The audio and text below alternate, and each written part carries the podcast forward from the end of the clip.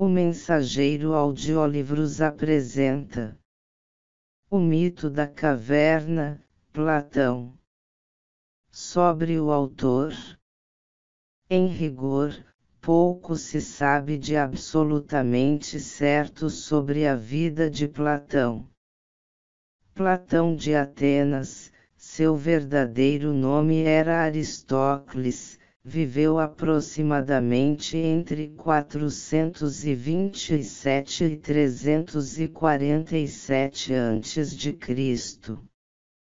De linhagem ilustre e membro de uma rica família da Messênia, descendente de Codru e de Solon, usufrui da educação e das facilidades que o dinheiro e o prestígio de uma respeitada família aristocrática propiciavam. Seu interesse pela filosofia se manifestou cedo, e tudo indica que foi motivado particularmente por Heráclito de Éfeso, chamado o Obscuro, que floresceu pelo fim do século VI a.C. É bastante provável que, durante toda a juventude e até os 42 anos, tenha se enfronhado profundamente no pensamento pré-socrático sendo discípulo de Heráclito, Crátilo, Euclides de Megara, por meio de quem conheceu as ideias de Parmênides de Eleia, e, muito especialmente, na filosofia da escola itálica. Entretanto, é inegável que o encontro com Sócrates, sua antítese socioeconômica, Sócrates de Atenas pertencia a uma família modesta de artesãos, na efervescência cultural de então, representou o clímax de seu aprendizado, adicionando o ingrediente definitivo ao cadinho do qual emergiria o corpo de pensamento independente e original de um filósofo que, ao lado de Aristóteles, jamais deixou de iluminar a humanidade ao longo de quase 24 séculos. Em 385 a.C., Platão, apoiado, inclusive financeiramente, pelos amigos, estabeleceu sua própria escola no Horto de Academos, para onde começaram a afluir os intelectos mais brilhantes e promissores da Grécia, entre eles Aristóteles de Estagira, que chegou a Atenas em 367 com 18 anos. Platão morreu aos 80 ou 81 anos, provavelmente em 347 a.C dizem serenamente, quase que em continuidade a um sono tranquilo. Edson Bini O mito da caverna. Sócrates. Em seguida compara o efeito da educação e da sua falta na nossa natureza a uma experiência como a seguinte: Imagina seres humanos habitando uma espécie de caverna subterrânea, com uma longa entrada acima aberta para a luz e tão larga como a própria caverna. Estão ali desde a infância, fixados no mesmo lugar, com pescoços e pernas sob grilhões, unicamente capazes de ver à frente, visto que seus grilhões os impedem de virar suas cabeças. Imagina também a luz de uma fogueira acessa a certa distância, acima e atrás deles. Também atrás deles, porém num terreno mais elevado, há uma vereda que se estende entre eles e a fogueira. Imagina que foi construído ao longo dessa vereda um muro baixo, como o anteparo diante de manipuladores de marionetas acima do qual eles os exibem. Glaucon. Eu o estou imaginando. Sócrates. Então também imagina que há pessoas ao longo do muro, carregando todo tipo de artefatos que são erguidos acima do nível do muro, estátuas de seres humanos e de outros animais, feitas de pedra, madeira e todo material. É, como seria de esperar, alguns desses carregadores conversam, ao passo que outros estão calados. Glaucon. Descreves uma imagem estranha e prisioneiros estranhos. Sócrates. São como nós. Supõe-se, em primeiro lugar, que esses prisioneiros veem alguma coisa de si mesmos e uns dos outros além das sombras que a fogueira projeta sobre o muro à frente deles. Glaucon. E como poderiam, se tem de manter suas cabeças imóveis por toda a vida. Sócrates. E quanto às coisas que são carregadas ao longo do muro? O mesmo se aplica a elas. Glaucon. Claro. Sócrates. E se eles pudessem falar entre si, não achas que suporiam que ao nomear as coisas que vissem estariam nomeando as coisas que passam diante de seus olhos? Glaucon. É o que suporiam. Sócrates. E se sua prisão produzisse um eco que viesse do muro que se opõe a eles? Não achas que acreditariam que as sombras que passam diante deles estivessem falando toda vez que um dos carregadores que caminhasse ao longo do muro o estivesse fazendo? Glaucon. Certamente acho. Sócrates. Por conseguinte, os prisioneiros acreditariam cabalmente que a verdade não seria nada mais senão as sombras desses artefatos. Glaucon. Isso necessariamente. Sócrates. Considera, então, de que caráter seria a libertação dessas correntes e a cura dessa ignorância se algo assim acontecesse, quando um deles fosse libertado e subitamente obrigado a se levantar, virar a cabeça, caminhar e erguendo o olhar fitar a luz, experimentaria dor devido à ofuscação da vista e ficaria incapacitado para ver as coisas cujas sombras vira antes. O que achas que ele diria se nós lhe disséssemos que o que vira antes era tudo uma ilusão, mas que agora, estando ele mais próximo da realidade e voltado para coisas mais reais, ele vê mais verdadeiramente.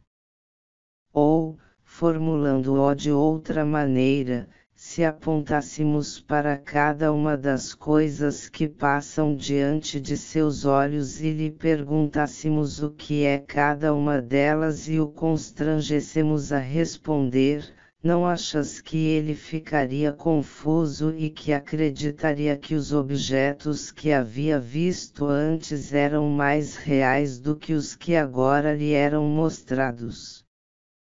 Glaucon. Muitíssimo mais reais. Sócrates. E se alguém o forçasse a fitar a própria luz, seus olhos não doeriam e não daria ele as costas, fugindo na direção das coisas que é capaz de ver, convicto de que são positivamente mais nítidas e exatas do as que lhe estão sendo mostradas. Glaucon. É o que ele faria. Sócrates.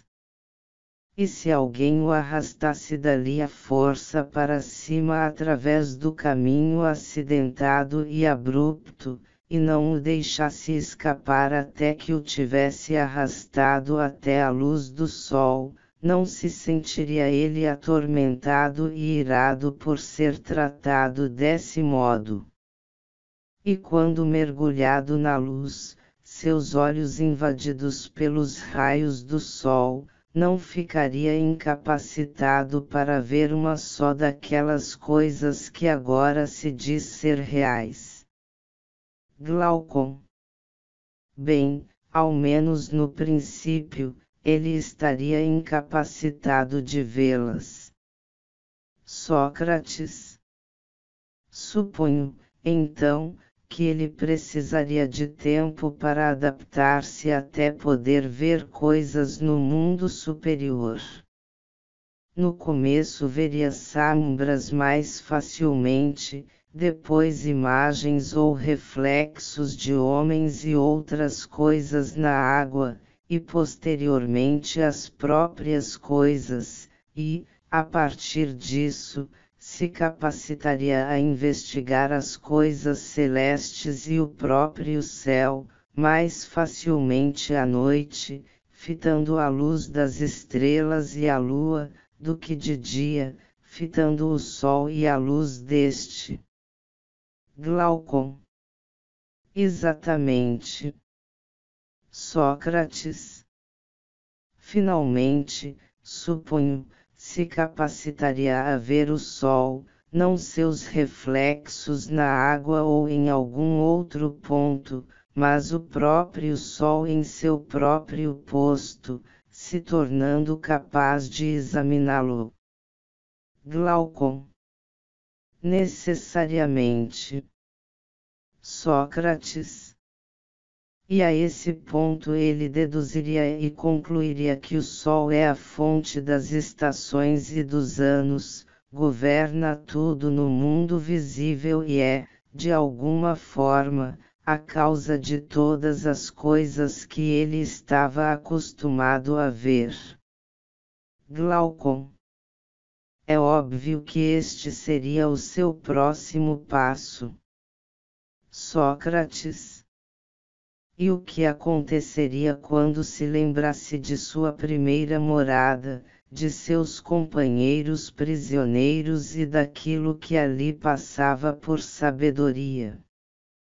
Não achas que se consideraria feliz pela mudança e teria pena dos outros? Glaucon. Certamente. Sócrates. E se houvessem honras, louvores ou prêmios entre eles para aquele que se revelasse o mais hábil na identificação das sombras à medida que se projetassem e quem melhor se lembrasse quais geralmente se antecipavam, quais se apresentavam mais tarde e quais simultaneamente e quem pudesse, assim, melhor prever o futuro Achas que nosso homem desejaria essas recompensas ou invejaria aqueles entre os prisioneiros que fossem objeto das honras e que fossem transformados em senhores? Ou será que, ao contrário, não partilharia do sentimento de Homero, preferindo trabalhar o solo como servo de um outro homem, alguém sem posses? E padecer quaisquer sofrimentos do que partilhar das opiniões deles e viver como vivem. Glaucon. Suponho que se submeteria a sofrer qualquer coisa a viver desse modo. Sócrates. Pois considera também isto, se esse homem descesse ao interior da caverna novamente e reassumisse seu antigo posto, seus olhos privados assim repentinamente da luz do sol não ficariam repletos de escuridão. Glaucon. Com certeza ficariam. Sócrates. E antes que seus olhos se recuperassem e a adaptação não seria rápida, enquanto sua visão estivesse ainda turva, se tivesse ele de competir de novo com os perpétuos prisioneiros no reconhecimento das sombras, não atrairia o ridículo sobre si não se comentaria acerca de sua pessoa que retornara de sua viagem à região superior com sua visão arruinada e que não vale a pena sequer fazer a tentativa da viagem à região mais elevada. E no caso de alguém libertar prisioneiros e conduzi-los acima, se fosse apanhado eles não o matariam. Glaucon certamente o matariam. Sócrates. Toda essa imagem, Glaucon, deve ser aplicada ao que dissemos anteriormente. A região visível deveria ser comparada à morada, que é a prisão e a luz da fogueira nela ao poder do sol. E se interpretares a subida e o exame das coisas acima como a ascensão da alma à região inteligível, terás captado o que espero transmitir, uma vez que isso é o que querias ouvir. Se isso é verdadeiro ou não, só o Deus dois o sabe. De qualquer modo, eu o vejo assim, no domínio do reconhecível, a ideia do bem é a última coisa a ser vista, sendo atingida somente com dificuldade, entretanto, uma vez que alguém a tenha contemplado, será necessário concluir que é a causa de tudo o que é correto e belo em quaisquer coisas, que produz tanto a luz quanto sua fonte na região visível e que na região inteligível comanda e gera verdade e entendimento, de sorte que todos que se predispõem a agir com sensatez privada ou publicamente têm dela percepção. Glaucon. Ocorreu-me o mesmo pensamento, ao menos no que sou capaz. Sócrates. Vem então juntar-te a mim neste pensamento, não é de surpreender que os que atingem esse ponto não estão predispostos a se ocuparem de assuntos humanos, e suas almas experimentam sempre a rapidez da ascensão e o intenso desejo da permanência acima, pois, Afinal, isso é indubitavelmente o que esperaríamos, se é que efetivamente as coisas se enquadram na imagem por mim descrita. Glaucon. É. Sócrates. E quanto ao que sucede quando alguém se volta da especulação divina para as misérias da vida humana? Achas que é surpreendente que, estando ainda sua visão turva e não tendo ele ainda se acostumado com a escuridão ao seu redor, se comporte desajeitadamente e pareça totalmente ridículo se for constrangido, seja nos tribunais, seja em outra parte, a polemizar sobre as sombras da justiça ou sobre as estátuas que projetam as sombras e a disputar sobre as maneiras pelas quais essas coisas são compreendidas por pessoas que jamais contemplaram a justiça mesma. Glaucon. Nada há de surpreendente nisso. Sócrates de fato não há. Mas toda pessoa detentora de algum senso se lembraria de que os olhos podem se confundir de dois modos e devido a duas causas, nomeadamente, quando saem da luz para ingressar na escuridão e quando emergem da escuridão para ingressar na luz. Compreendendo que o mesmo se aplica à alma, quando alguém nota uma alma perturbada e incapaz de ver alguma coisa, não desatará a rir insensatamente, mas investigará se ela saiu de uma vida mais resplandecente e se encontra fragilizada por não ter ainda se habituado à escuridão, ou se saiu de uma maior ignorância para uma luz maior e está ofuscada pelo aumento do brilho.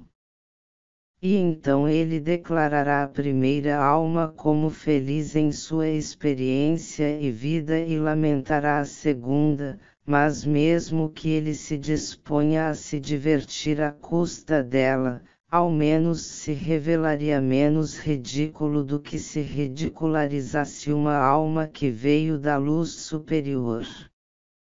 Glaucon. O que dais as é bastante razoável. Sócrates. Se isso for verdadeiro, Eis então o que devemos pensar sobre tais matérias. A educação não é o que alguns indivíduos proclamam ser ela, a saber, inserir conhecimento em almas que dele carecem, como inserir visão em olhos cegos. Glaucon. Eles realmente o proclamam. Sócrates mas nossa atual discussão, por outro lado, demonstra que o poder do aprendizado está presente na alma de todos e que o instrumento do aprendizado de cada um é como um olho que não é capaz de ser girado da escuridão para a luz sem que se jaiar o corpo inteiro. Esse instrumento não pode ser girado a partir do que está vindo ao ser, do que está sendo gerado, sem efetuar uma conversão da alma inteira até que essa se capacite a investigar o ser e o mais resplandecente entre os seres particulares, a saber, aquele que chamamos de o bem. Não é mesmo? Glaucon Sim. Sócrates. A conclusão é que a educação é a arte que diz respeito exatamente a isso, a essa conversão, e a como pode a alma mais fácil e eficientemente ser levada a realizá-la. Não é a arte de introduzir visão na alma. A educação tem como certo que a visão já está presente na alma, mas essa não a dirige corretamente e não arroja o seu olhar para onde deveria, tratar-se da arte da redirigir a visão adequadamente. Glaucon. É o que se afigura. Sócrates.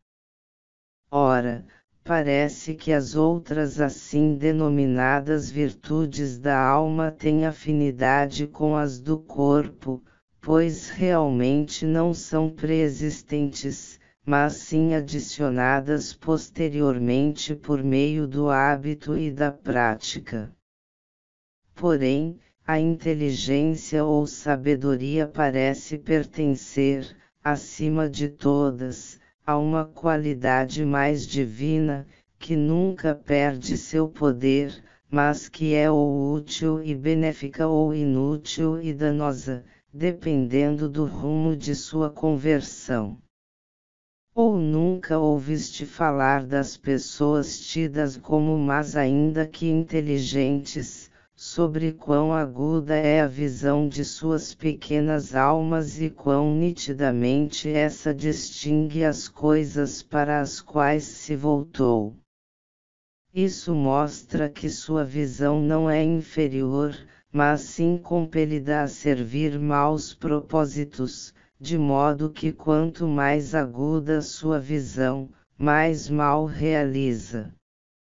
Glaucon Certamente. Sócrates.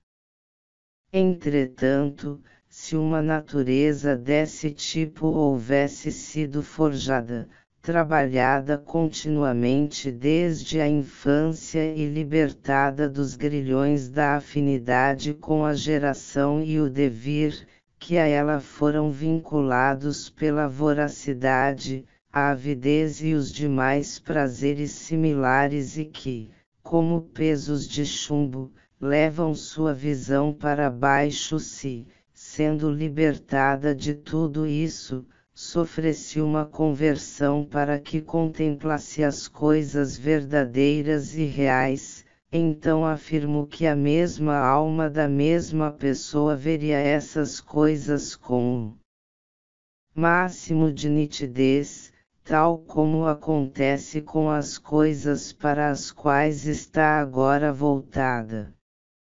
Glaucon. É provável que seja assim. Sócrates.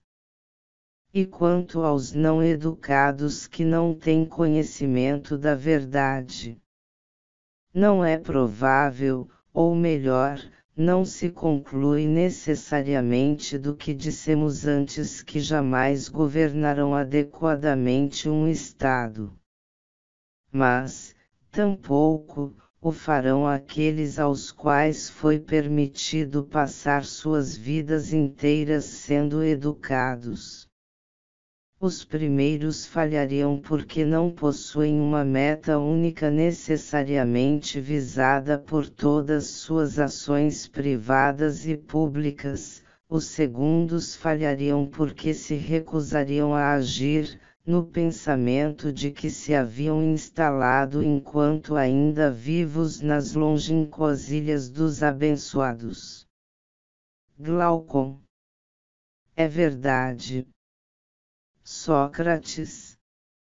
Como fundadores, é nossa tarefa, portanto, compelir as melhores naturezas a alcançar o conhecimento que, conforme afirmamos antes, é o mais importante, a saber, empreender a ascensão e ter a visão do bem.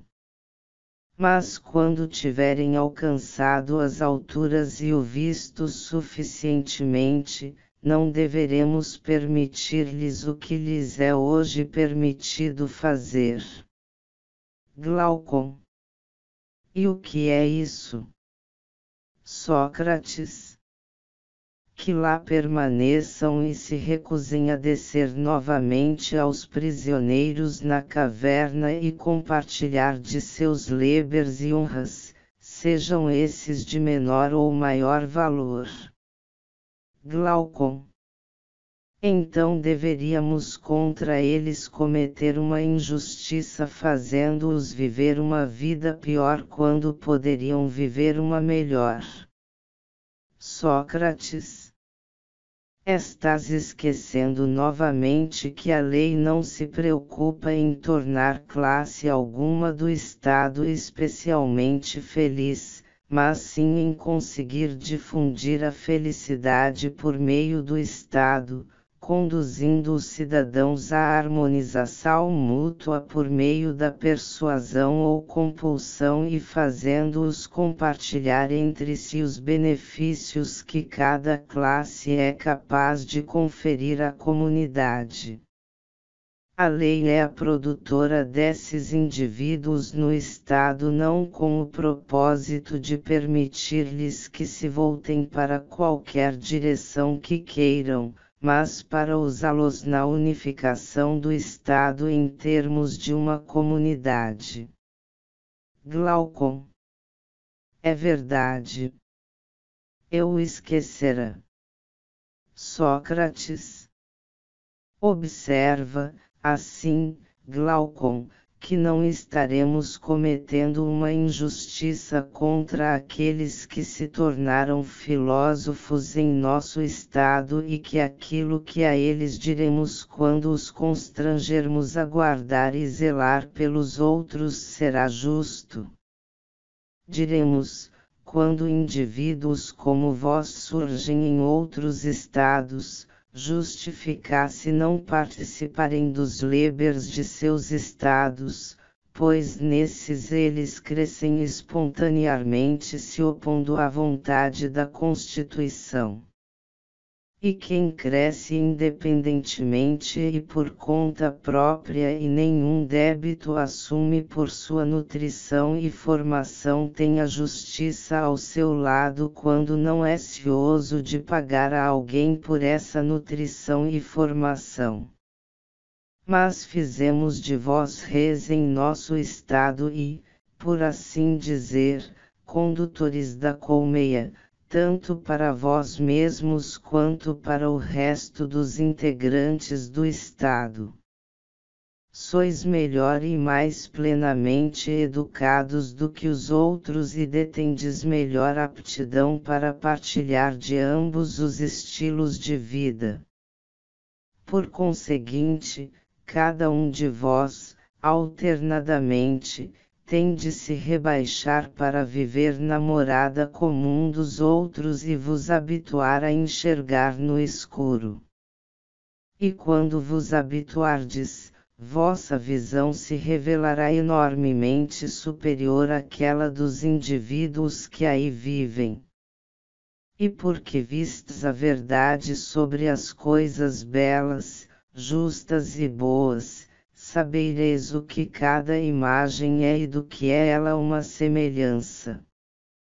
Assim, em vosso e nosso favor, o Estado será governado não como a maioria dos Estados atualmente, como num sonho, por pessoas que combatem sombras e lutam entre si para governar como se isso fosse um grande bem, mas por pessoas que estão despertas e não sonhando, uma vez que a verdade é certamente esta: um estado no qual os governantes em perspectiva estão minimamente ansiosos para governar deverá ser necessariamente o mais livre de guerras civis, ao passo que um estado com a espécie oposta de governantes será governado da maneira contrária. Glaucon. Decididamente. Sócrates. Pensas, nesse caso, que aqueles que nutrimos e educamos nos desobedecerão e se recusarão a partilhar dos lebers do Estado, cada um por sua vez, embora habitando a maior parte de seu tempo entre si naquele mundo mais puro. Glaucon. Impossível, já que estaremos dando ordens justas a indivíduos justos. Cada um deles certamente se prestará a governar como que diante de algo compulsório, porém com uma disposição exatamente oposta àquela dos atuais governantes dos estados. Sócrates. É assim que é. Se Pilders descobrir uma forma de vida que para os governantes vindouros seja melhor do que governar do que o próprio poder, teu Estado bem governado se tornará uma possibilidade, porque nele somente os verdadeiramente ricos governarão não aqueles que são ricos em ouro, mas aqueles que são abastados na riqueza necessária aos felizes, a saber, uma vida boa e sábia. Mas se mendigos famintos de bens pessoais ingressam na vida pública imbuídos do pensamento de que os bens ali se encontram para que sejam apanhados, então o Estado bem governado será impossível, pois o governar será objeto de contenção, e esta guerra civil e doméstica destrói essas pessoas e também o resto do Estado. Glaucon. Sumamente verdadeiro. Sócrates. Podes indicar qualquer outro gênero de vida que considera com desprezo os cargos políticos além daquele do verdadeiro filósofo. Glaucon. Não, por Zeus. Não posso. Sócrates. Mas certamente são os que não são amantes do governar que devem governar, pois, caso não o façam, os amantes do governar, que são rivais, por ele lutarão. Glaucon. Com certeza assim é. Sócrates.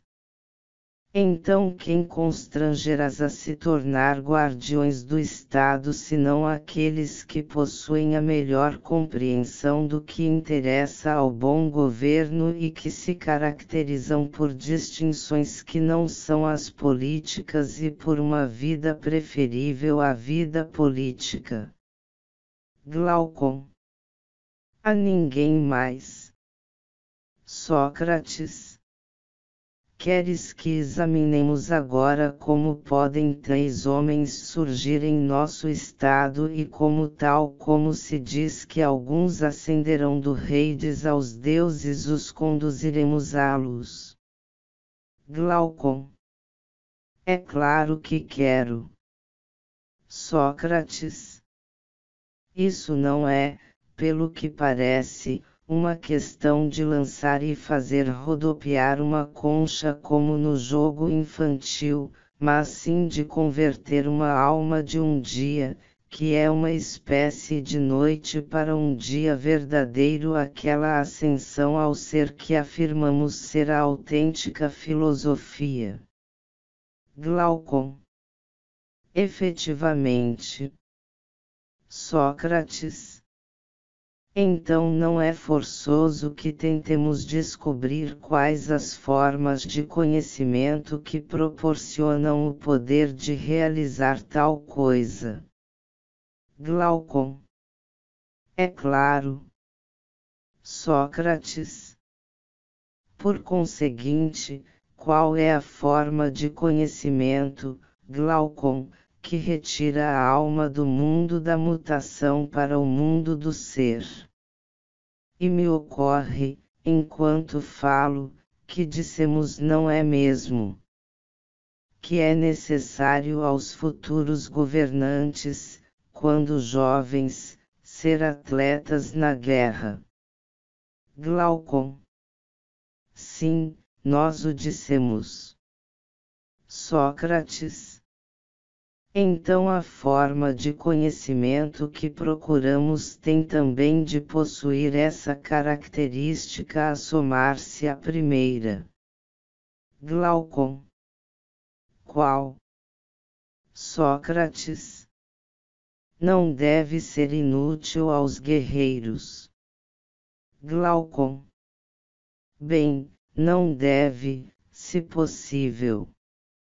Sócrates Ora, antes disso, nós os educamos por meio de música e poesia além de ginástica. Glaucon. Educamos. Sócrates. E a ginástica concerne ao que nasce e morre, uma vez que supervisiona o desenvolvimento e o declínio do corpo. Glaucon é o que se evidencia. Sócrates. De forma que não poderia ser a forma de conhecimento que procuramos. Glaucon. Não poderia. Sócrates. Então poderia ser a música e a poesia que descrevemos antes. Glaucon. Não, pois isso é a contraparte da ginástica. Educava os guardiões por meio de hábitos. Sua melodia transmitia-lhes uma certa harmonia, mas não conhecimento, seus ritmos transmitiam-lhes uma certa qualidade rítmica, e suas histórias, fossem fictícias ou próximas da verdade, cultivavam outros hábitos aparentados a esses. Mas quanto à forma de conhecimento que agora buscas, dela nada há na música e na poesia. Sócrates. Tua lembrança é sumamente exata.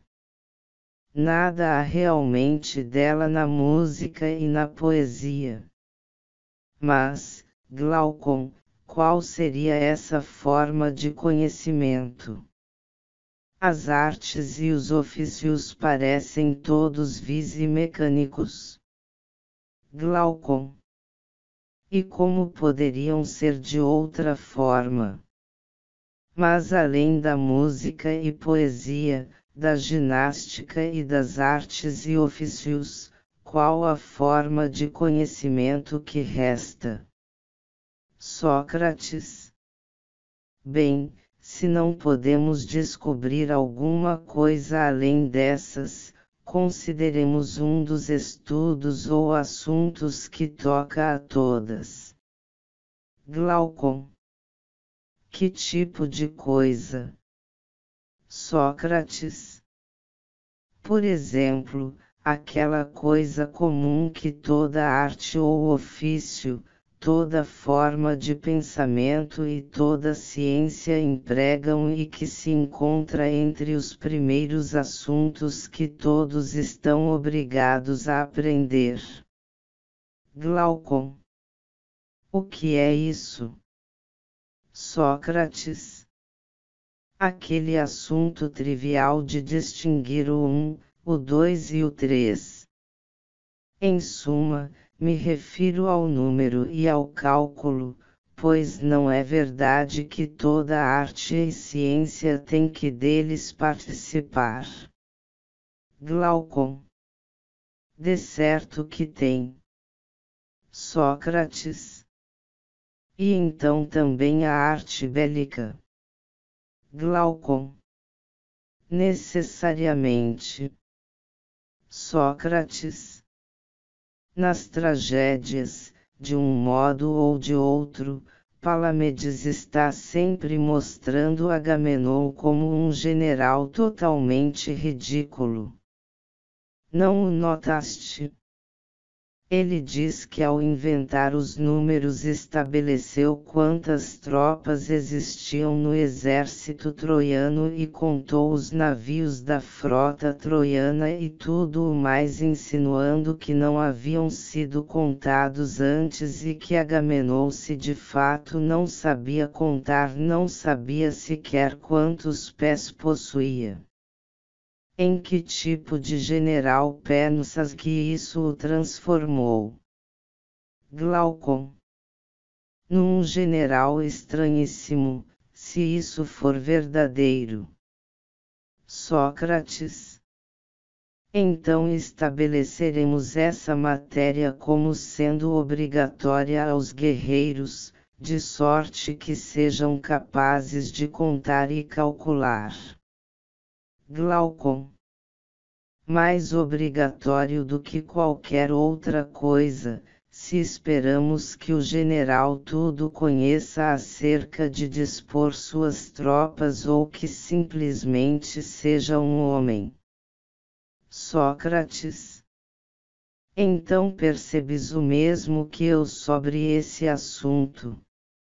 Glaucon. O que? Sócrates. Parece provável que é uma dessas matérias, estudos ou formas de conhecimento que estamos buscando que conduz naturalmente ao despertar do entendimento. Mas ninguém o utiliza corretamente, ou seja, como algo que é efetivamente adequado de todos os modos para nos atrair rumo ao ser ao real. Glaucon. O que queres dizer? Sócrates. Tentarei expor claramente minha opinião da seguinte maneira: distinguirei para mim mesmo as coisas que conduzem ou não conduzem na direção que mencionamos e terás de estudá-las comigo, concordando ou discordando, e dessa forma poderemos chegar a saber com maior clareza se as coisas são realmente como suponho. Glaucon indica-as. Sócrates eu indicarei então se pudes apreendê-lo que algumas percepções sensoriais não incitam o entendimento a sondá-las porque o julgamento da percepção sensorial é ele mesmo adequado, ao passo que outras o estimulam de todas as formas a sondá-las, porque a percepção sensorial parece não produzir nenhum resultado confiável. Glaucon Estás obviamente fazendo referência às coisas que aparecem à distância e a pinturas das quais entrevemos apenas os contornos. Sócrates. Não estás, de modo algum, me entendendo. Glaucon. O que queres dizer? Sócrates Aquelas que não incitam o entendimento são todas as que, ao mesmo tempo, não surgem numa percepção oposta. Mas aquelas que realmente produzem esse efeito qualifico de provocativas sempre que a percepção sensorial não declara mais uma coisa do que o seu oposto, não importa se o objeto que atinge os sentidos está próximo ou distante. Entenderás melhor o que quero dizer se o formular nestes termos, estes, dizemos, são três dedos polegar, indicador e médio. Glaucon. Está certo? Sócrates supõe que me refiro a eles os vendo próximos. Eis a minha questão a seu respeito. Glaucon. Qual? Sócrates. Cada um deles parece ser igualmente um dedo e não faz diferença alguma nesse sentido se é observado como intermediário ou num extremo ou outro, se é escuro ou pálido, grosso ou fino, ou se detém qualquer outra qualidade similar, pois em todos esses casos uma alma ordinária não é compelida a indagar ao entendimento o que é um dedo, uma vez que a visão não lhe sugere que um dedo é ao mesmo tempo o oposto de um dedo. Glaucon. Não? Não sugere. Sócrates. Portanto, não é provável que qualquer coisa desse gênero incitasse ou despertasse o entendimento. Glaucon. Não? Não é? Sócrates. Mas e quanto à grandeza e pequenez dos dedos?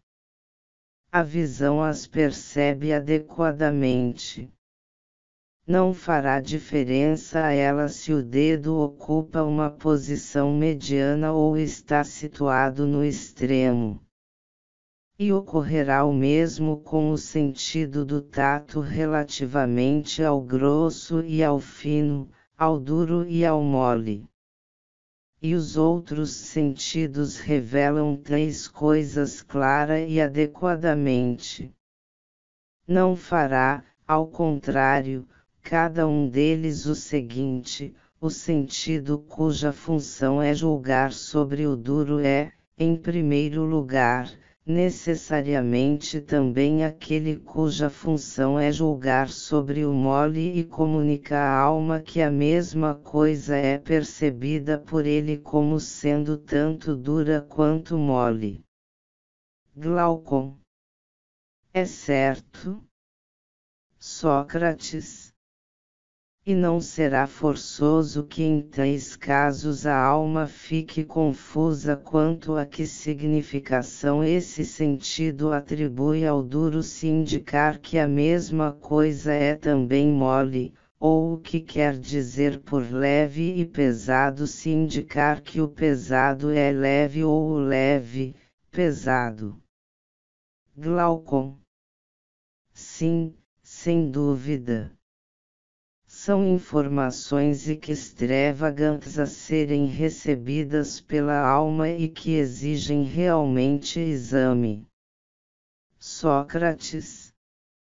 Por conseguinte, é provável que nesses casos a alma, conclamando o cálculo e o entendimento, comece por tentar determinar se cada uma das coisas que lhe são comunicadas é una ou dupla.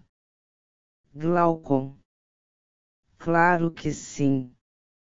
Sócrates. E evidenciando-se ser dupla não serão suas partes distintas uma da outra. Glaucon. Sim. Sócrates. Então, se cada parte é distinta e una e ambas formam a duplicidade, o próprio significado do duplo, 2, é que a alma os entenderá como distintos, pois se assim não o fossem, não se cogitaria de dois, mas de um.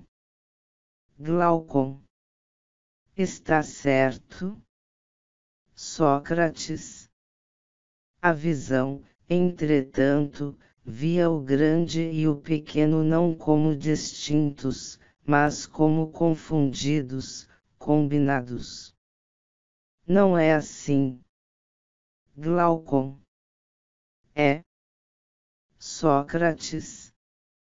E a fim de atingir a clareza sobre tudo isso, o entendimento foi compelido a ver o grande e o pequeno não confundidos, associados, mas sim separados da maneira oposta da visão. Glaucon. É verdade.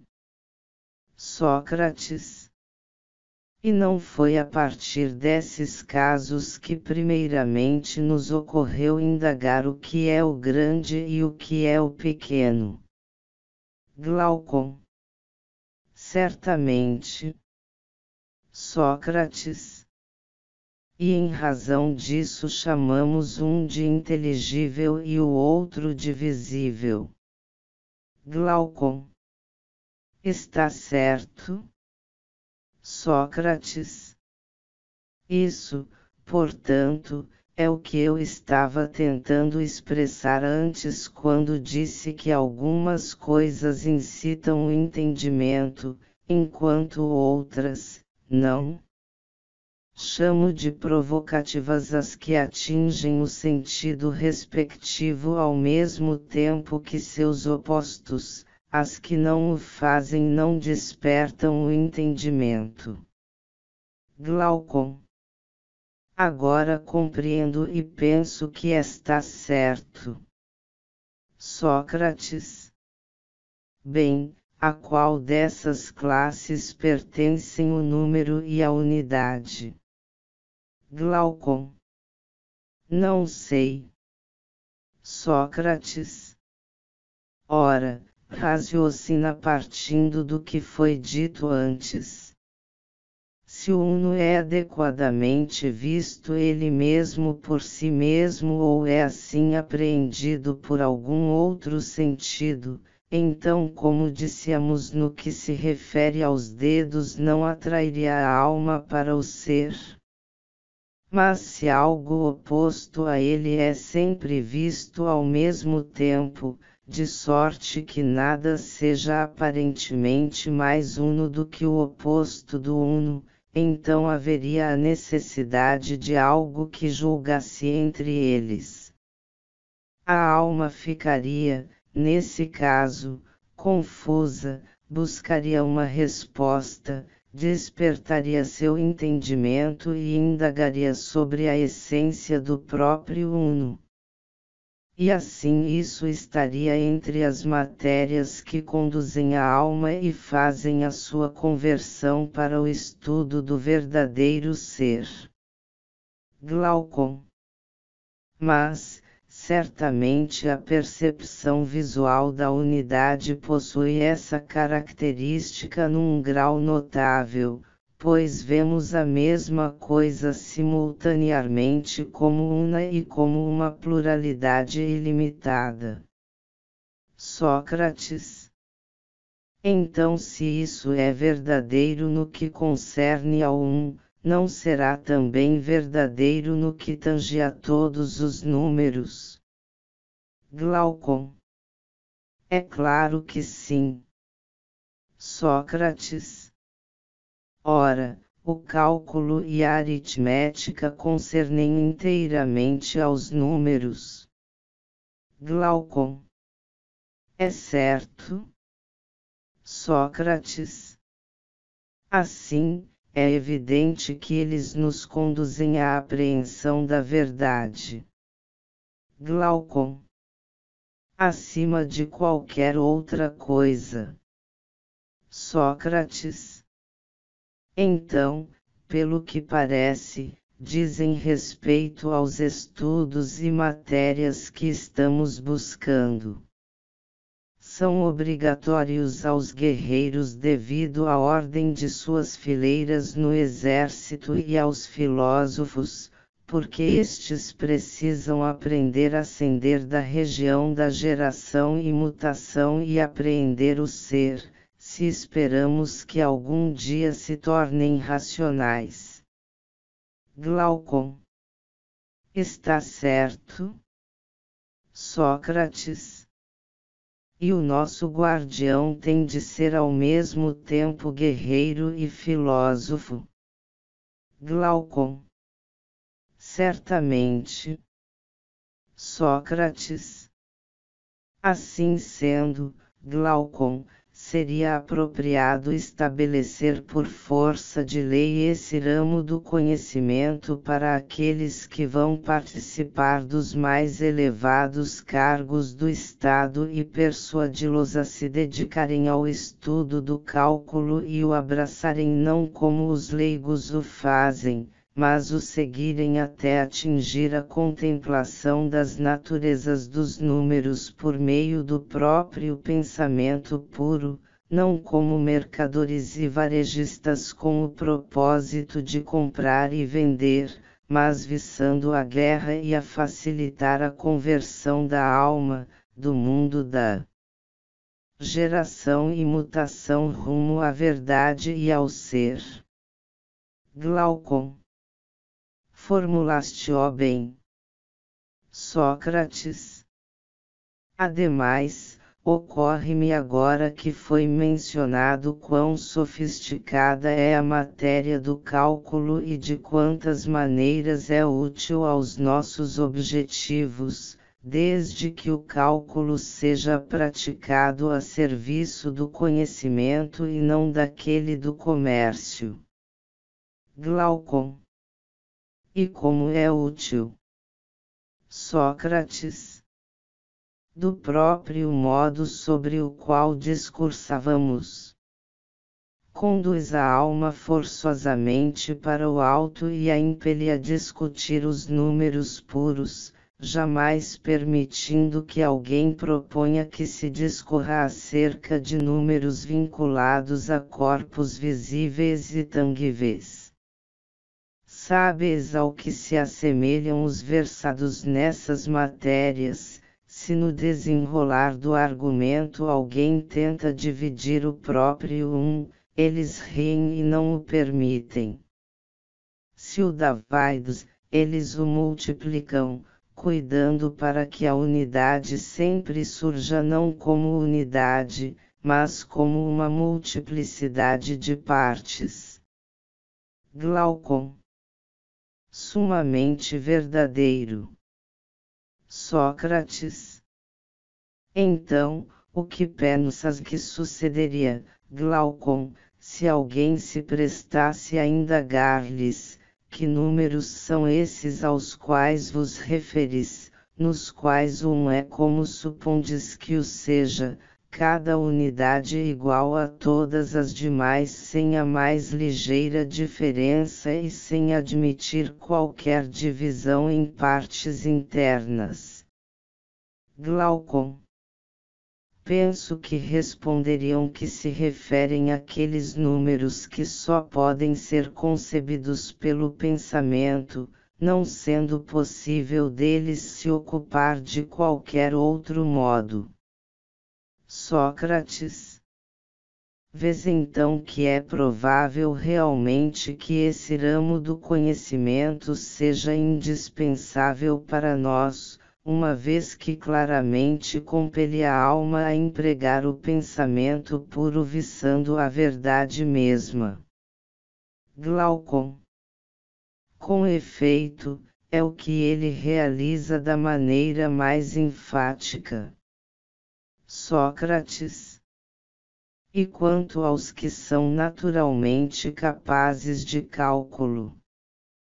Já notaste que são naturalmente ágeis, por assim dizer, virtualmente em todas as matérias, enquanto os que são lentos em cálculo, se forem nele educados e exercitados, mesmo que não obtenham nenhum outro proveito com isso, melhoram e se tornam mais ágeis do que eram. Glaucon. É verdade. Sócrates. Ademais, penso que não encontrarás facilmente assuntos cujo aprendizado e prática sejam mais difíceis do que esse. Glaucon. Positivamente não. Sócrates. Então, devido a todas essas razões, o estudo dessa matéria não deve ser negligenciado, e as melhores naturezas devem nela ser educados. Glaucon. Concordo. Sócrates que seja essa, portanto, uma de nossas matérias de estudo. Em segundo lugar, vejamos se a matéria seguinte também se enquadra em nossos propósitos. Glaucon. Que matéria é essa? Terias em mente a geometria. Sócrates. Precisamente. Glaucon. No que diz respeito à guerra, obviamente se enquadra, pois quando se trata de acampar, ocupar uma região, concentrar tropas, desdobrá-las ou relativamente a quaisquer outras formações adotadas por um exército em batalha ou em marcha, existe uma enorme diferença quanto ao oficial ser geômetra ou não. Sócrates. Mas para coisas como essas basta um pouco de geometria e cálculo. O que é imperioso investigarmos é se a parte maior e mais avançada dela tende a facilitar a visão da ideia do bem e afirmamos que qualquer matéria de estudo possui essa tendência se induzir a alma a realizar sua conversão rumo à região onde habita o mais bem-aventurado dos seres, aquele que a alma tem de contemplar a todo custo. Glaucon. Está certo? Sócrates concluímos que se a geometria induz a alma a contemplar o ser, é adequada aos nossos propósitos, mas se a induz a contemplar a geração e a mutação, é inadequada. Glaucon. Ao menos foi o que dissemos. Sócrates. Ora, ninguém que seja ao menos ligeiramente familiarizado com a geometria contestará que essa ciência é inteiramente o oposto daquilo que sobre ela se diz nas exposições de seus adeptos. Glaucon. O que queres dizer? Sócrates fazem exposições ridículas a respeito dela, ainda que não possam evitá-lo na medida em que falam como homens práticos e todas as suas exposições se referem à ação, à realização de coisas. Falam de esquadrar, ajustar, adicionar e coisas semelhantes, enquanto de fato o objeto real de todo o estudo é o conhecimento puro. Glaucon. Certamente. Sócrates. E deveremos nos pôr de acordo num ponto a mais. Glaucon. E qual é ele? Sócrates. Que se trata de um conhecimento daquilo que sempre é, e não daquilo que nasce e perece. Glaucon isso é facilmente admissível, já que a geometria é o conhecimento do que é ou existe sempre. Sócrates. Assim, ela tenderá a atrair a alma para a verdade e produzirá um pensamento filosófico dirigindo para o alto as faculdades que agora erroneamente dirigimos para baixo. Glaucon isso na medida do possível. Sócrates. Então, na medida do que seja possível a nós deveremos exigir que os homens de tua bela cidade doze de modo algum negligenciem a geometria, pois até mesmo os seus subprodutos não são insignificantes. Glaucon. E quais são eles? Sócrates. Aqueles que mencionaste e que concernem a guerra. Mas também por certo sabemos que quando se trata de ter um melhor entendimento de qualquer assunto, há uma ilimitada diferença entre alguém que aprendeu e compreendeu a geometria e alguém que não o fez. Glaucon. Por Zeus. Assim é. Uma ilimitada diferença. Sócrates. Então deveremos estabelecê-la como segunda matéria de estudo para os jovens. Glaucon. Façamo-lo. Sócrates. E quanto à astronomia? Faremos dela a terceira matéria de estudo. Ou discordas? Glaucon. Não tenho por que discordar, visto que uma melhor percepção das estações, meses e anos não é menos útil a um general do que a um agricultor e a um navegador. Sócrates. Tu me daveres. És como alguém que teme que a maioria achará que ele está recomendando matérias de estudo inúteis. Não é tarefa fácil, na verdade é dificílima compreender que em toda alma há um instrumento que é purificado e reacendido por tais matérias de estudo quando a alma foi conduzida à cegueira e ao aniquilamento por outros modos de vida, um instrumento cuja preservação é mais importante do que a de dez mil olhos uma vez que é somente com ele que a verdade pode ser vista. Os que partilham de tua crença julgarão que discursas superlativamente bem, ao passo que aqueles que jamais tiveram notícia dessa crença julgarão provavelmente que proferis uma tolice, visto que não percebem a presença de benefício algum digno de menção nessas matérias de estudo. Assim, deves decidir-te agora a qual grupo estás te dirigindo. Ou não são teus argumentos para nenhum deles e estás acima de tudo levando à frente esta discussão por ti mesmo, embora não manifestes relutância se alguém mais for capaz de extrair um benefício ou outro dela. Glaucon. Enquadro-me nesse último caso.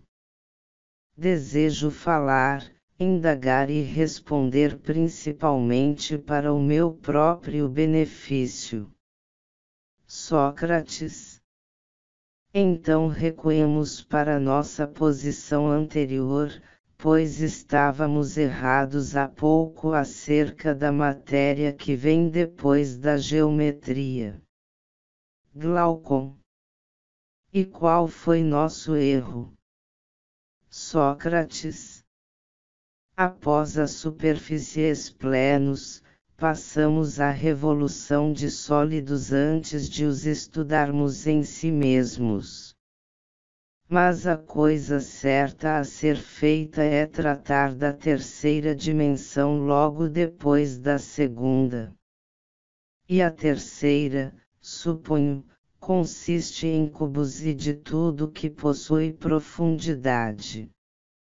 Glaucon Está certo, Sócrates, mas essa matéria 1.4 ainda não foi investigada. Sócrates. Para o que há duas razões.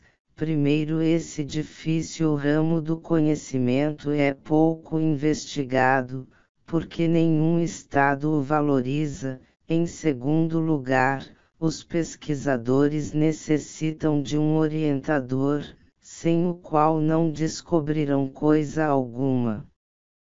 Tal orientador ou diretor, para começar, é difícil de ser encontrado e, mesmo que o seja, os que usualmente investigam nesse campo se mostrariam demasiado arrogantes para se submeter à sua orientação. Se, entretanto, um Estado inteiro o respaldasse na supervisão desse estudo, e fosse pioneiro na sua valorização, tal orientador seria seguido, e se essa forma de conhecimento fosse pesquisada com vigor, coerência e continuidade, logo se desenvolveria. Mesmo agora, que não é valorizada e é desprezada pela maioria, sendo o objeto de estudo de investigadores incapazes de demonstrar sua utilidade, ainda assim, a despeito de todas essas deficiências, a força de seu encanto já fez que apresentasse algum desenvolvimento, de modo que não seria surpreendente que chegasse a ganhar um novo fôlego mesmo estando as coisas como estão. Glaucon essa matéria de fato apresenta um encanto extraordinário, mas explica com maior clareza o que acabaste de afirmar chamas de geometria a matéria de estudo que se ocupa das superfícies plenos. Sócrates. Sim. Glaucon. E antes colocaste a astronomia a seguir, mas depois voltaste atrás nisso. Sócrates. Sim, na minha pressa de cobri-las todas, apenas progrede mais lentamente. A matéria que trata da dimensão da profundidade era a seguinte. Mas devido ao estado absurdo em que se encontra devido à nossa negligência no seu estudo, eu a omiti e me referi à astronomia, a qual se ocupa do movimento das coisas que têm profundidade, em seguida a geometria. Glaucon. Está certo? Sócrates. Portanto, coloquemos a astronomia como a quarta matéria de estudo, supondo que a geometria dos sólidos estará disponível se o Estado a adotar. Glaucon. Isso me parece razoável. E posto que me censuraste antes por louvar a astronomia de uma maneira vulgar, eu a louvarei agora do teu modo, já que penso que é evidente para todos que a astronomia induz a alma a contemplar o alto e a distância das coisas, daqui levando-a para coisas mais elevadas. Sócrates Pode parecer evidente a todos exceto a mim, pois não penso assim. Glaucon Assim sendo, qual é a tua opinião? Sócrates. Se julgarmos por sua prática hoje pelos que ensinam filosofia, teremos de concluir que leva a alma a contemplar o que está muitíssimo baixo. Glaucon. O que queres dizer? Sócrates. A meu ver, tua concepção de estudos superiores é demasiadamente liberal, pois se alguém se pusesse a estudar algo voltando a cabeça para trás e fitando as decorações do teto, parece-me que dirias que não contempla 18 com seus olhos, mas com sua razão. Talvez estejas certo e eu seja um tolo, mas não consigo conceber que qualquer matéria de estudo possa fazer a alma contemplar o alto, salvo aquela que concerne ao ser e este é invisível. Se qualquer um tentar aprender algo a respeito de coisas sensíveis, quer olhando de boca aberta para o alto, quer piscando para baixo, eu diria uma vez que inexiste conhecimento genuíno sobre essas coisas que jamais aprende coisa alguma e que, mesmo se estudar deitado de costas sobre o solo ou flutuar de costas sobre o mar, sua alma estará olhando não para o alto, mas para baixo. Glaucon Estás certo em censurar-me e fui punido justamente, mas o que quisiste dizer ao afirmar que a astronomia deve ser aprendida de uma maneira diversa daquela em que é aprendida atualmente, se desejarmos que se revele uma matéria de estudo útil aos nossos propósitos? Sócrates. É o seguinte mostrasse compreensível e até recomendável considerarmos os adornos do céu como o que há de mais belo e mais exato das coisas visíveis, vendo que se encontram como que bordados sobre uma superfície visível mas deveríamos também considerar seus movimentos sumamente inferiores aos verdadeiros movimentos que são realmente rápidos ou lentos medidos em números verdadeiros, que traçam autênticas figuras geométricas, que estão todos em relação recíproca e que são os movimentos verdadeiros das coisas que veiculam e contêm. E esses, é claro, têm de ser apreendidos pela razão e pelo pensamento, e não pela visão sensorial. Ou pensas diferentemente? Glaucon. De modo algum. Sócrates. Assim sendo, deveríamos utilizar o bordado do céu como um modelo no estudo dessas outras coisas. Se alguém experiente na geometria topasse por acaso com projetos cuidadosamente traçados e elaborados por Dédalo, ou algum outro artífice ou artista, ele os consideraria primorosamente executados, mas julgaria ridículo examiná-los seriamente com o fito de descobrir neles a verdade sobre o igual, o duplo ou quaisquer outras relações. Glaucon. E como poderia ser outra coisa senão ridículo? Sócrates. Então não pensas que um autêntico astrônomo sentirá o mesmo ao contemplar os movimentos dos astros.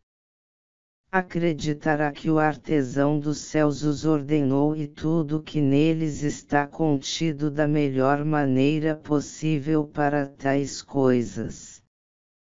Mas quanto às proporções entre noite e dia, entre os dias e um mês, entre um mês e um ano ou dos movimentos dos astros com qualquer um desses e entre si, não achas que ele consideraria estranho crer que tais coisas se mantêm sempre imutáveis ou sem o menor desvio, dispensando qualquer tentativa ou esforço de qualquer espécie no sentido de apreender a verdade a respeito delas? Uma vez que são corpos e objetos visíveis. Glaucon. É, ao menos, o que penso, agora que ouço tal opinião de ti. Sócrates.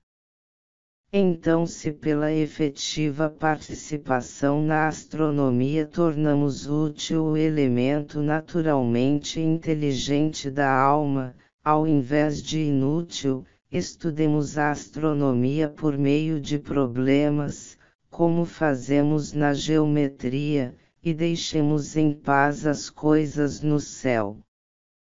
Glaucon. A tarefa que prescreves é muito mais árdua do que qualquer outra atualmente empreendida na astronomia. Sócrates. E suponho que, uma vez pretendamos ser de alguma valia como legisladores, nossas prescrições relativas às outras matérias serão do mesmo calibre. Mas tens qualquer outra matéria de estudo apropriada a sugerir? Glaucon. Nada de imediato. Sócrates. Bem, não há apenas uma forma de movimento, porém várias. Talvez uma pessoa sábia pudesse enumerá-las todas, mas há duas que são evidentes mesmo para nós. Glaucon. Quais são elas? Sócrates.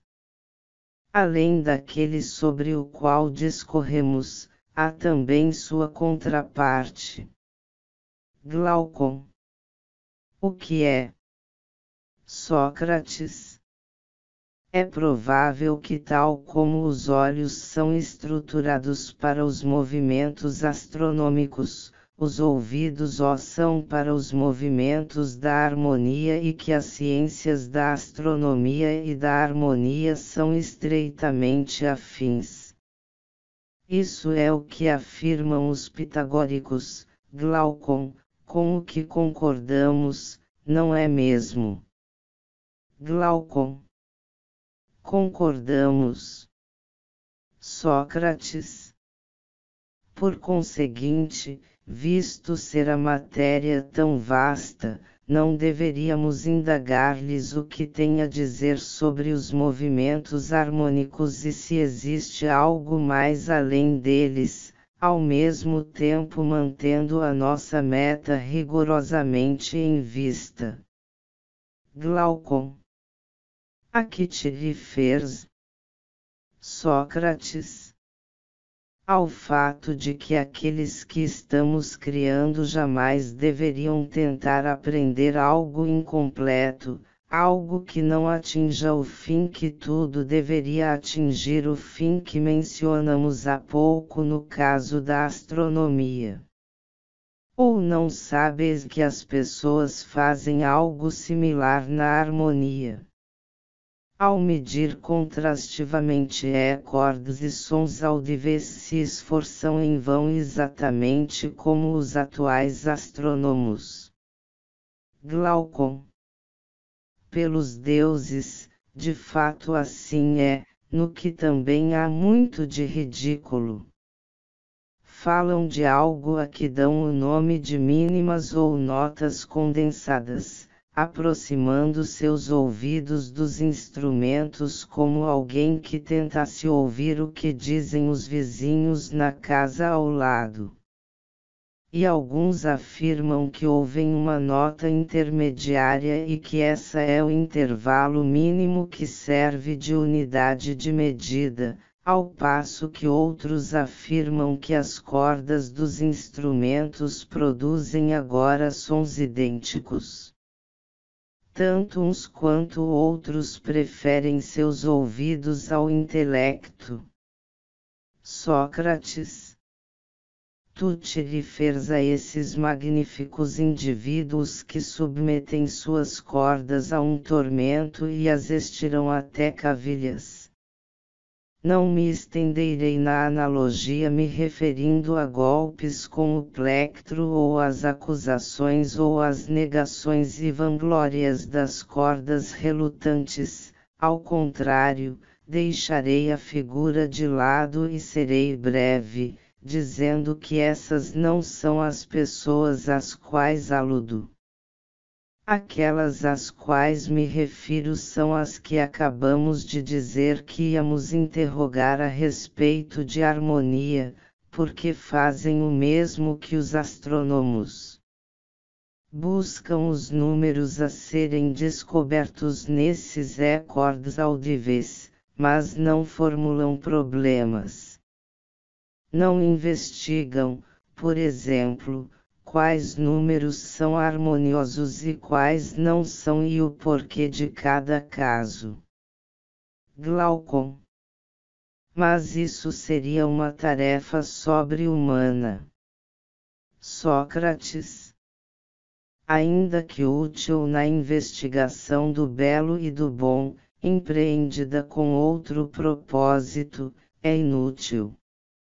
Glaucon é provável. Sócrates. Ademais, entendo que se a investigação de todas as matérias mencionadas por nós fizer vir à tona a associação e relação entre elas e permitir que se tire conclusões acerca de sua afinidade, efetivamente contribuirá com algo para o atingimento de nossa meta e não constituirá um trabalho em vão, caso contrário, será vã. Glaucon. Eu também suponho ser isso verdadeiro, mas ainda assim continuas aludindo a uma tarefa descomunal, Sócrates. Sócrates tua referência é ao prelúdio ou ao que? Ou ignoras que todas essas matérias de estudo não passam de prelúdios à própria canção, que também precisa ser aprendida? De certo não pensas que pessoas especialistas nessas matérias são outros tantos dialéticos. Glaucon. Não, por Zeus, ainda que tenha encontrado algumas exceções. Sócrates. Mas sempre te pareceu que aqueles incapazes de apresentar ou acompanhar uma exposição de opiniões sabem algo que seja das coisas que afirmamos têm eles de saber. Glaucon. Minha resposta a isso é também não. Sócrates. Então não é essa, afinal, Glaucon, a canção entoada pela dialética. É inteligível, porém imitada pela faculdade da visão. Dissemos que a visão se empenha afinal em contemplar os próprios seres vivos, os próprios astros e, finalmente, o próprio Sol. Do mesmo modo, toda vez que alguém tenta por meio do discurso racional e independentemente de todas as percepções sensoriais ter acesso ao próprio ser de cada coisa, e não desiste enquanto não apreende o próprio bem por meio do entendimento ele mesmo, alcançará o limite do inteligível, tal como o outro atingiu o fim do visível. Glaucon. Com toda a certeza. Sócrates. E quanto a essa trajetória do pensamento, não a chamarias de dialética? Glaucon. Chamaria. Sócrates. Então, a libertação dos grilhões e a meia volta das sombras para as estátuas e a luz da fogueira e, a seguir, a subida para fora da caverna para a luz do sol e, ali, a contínua incapacidade de contemplar os animais, as plantas e a luz do sol, mas também a recém-adquirida capacidade de contemplar imagens divinas na água e sombras das coisas que são em lugar de, como antes, meramente as sombras de estátuas arrojadas por uma outra fonte de luz que é ela mesma uma sombra em relação ao sol todo. Esse procedimento a respeito das artes e ciências que mencionamos tem o poder de despertar o melhor elemento da alma e fazê-lo acender a contemplação do que é o melhor entre as coisas que são, tal como antes o órgão mais claro do corpo foi conduzido à contemplação daquilo que é o mais resplandecente na região corpórea e visível. Glaucon. Admitirei que assim é, embora pareça, por um lado, muito difícil admiti-lo e, por outro, difícil não o aceitar. De qualquer maneira, uma vez que teremos de retornar a essas coisas com frequência no futuro e não apenas ouvir a seu respeito nesta ocasião, Vamos supor aquilo que disseste e assim nos voltarmos para a própria canção, discutindo-a da mesma forma que o fizemos com o prelúdio. Portanto, diz-nos, qual é a natureza do poder da dialética, em quais formas é essa dividida e quais caminhos são seguidos por ela.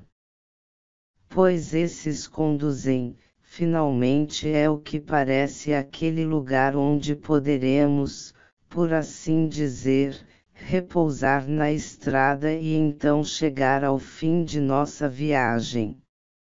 Sócrates. Não serás capaz de seguir-me mais, Glaucon, ainda que não me falte entusiasmo para conduzir-te, pois não estarias mais contemplando uma imagem do que estamos descrevendo, mas a própria verdade. De um modo ou outro, é como me parece. Não é cabível que se continue insistindo que assim realmente é, porém, que há alguma coisa desse tipo a ser contemplada, isto é, algo em que devemos insistir. Não é mesmo? Glaucon. Claro que sim. Sócrates. E não temos também de insistir que o poder da dialética só poderia revelá-la a alguém experiente nas matérias que descrevemos e que não poderia revelá-la de qualquer outro modo. Glaucon. Isso também merece nossa insistência. Sócrates. De qualquer modo, ninguém nos contestará ao afirmarmos que não há outra investigação na qual se tente sistematicamente apreender relativamente a cada coisa em si mesma qual é o seu ser, pois todas as demais artes dizem respeito às opiniões e aos desejos humanos, à geração e ao crescimento e à combinação ou ao cuidado das coisas que crescem ou são combinadas.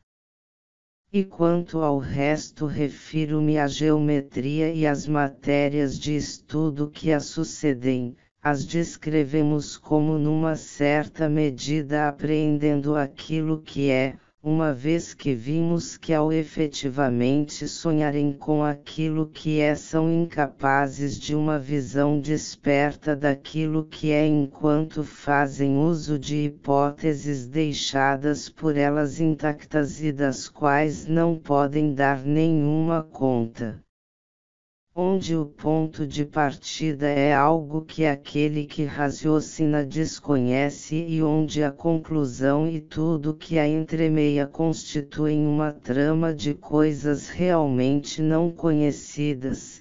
Que possibilidade existe do assentimento em tais casos poder algum dia ser convertido em conhecimento verdadeiro? Glaucon.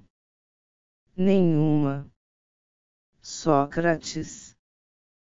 Por conseguinte, a dialética é o único processo investigatório que percorre essa estrada, suprimindo hipóteses e procedendo ao próprio primeiro princípio, de sorte a oferecer segurança e confirmação.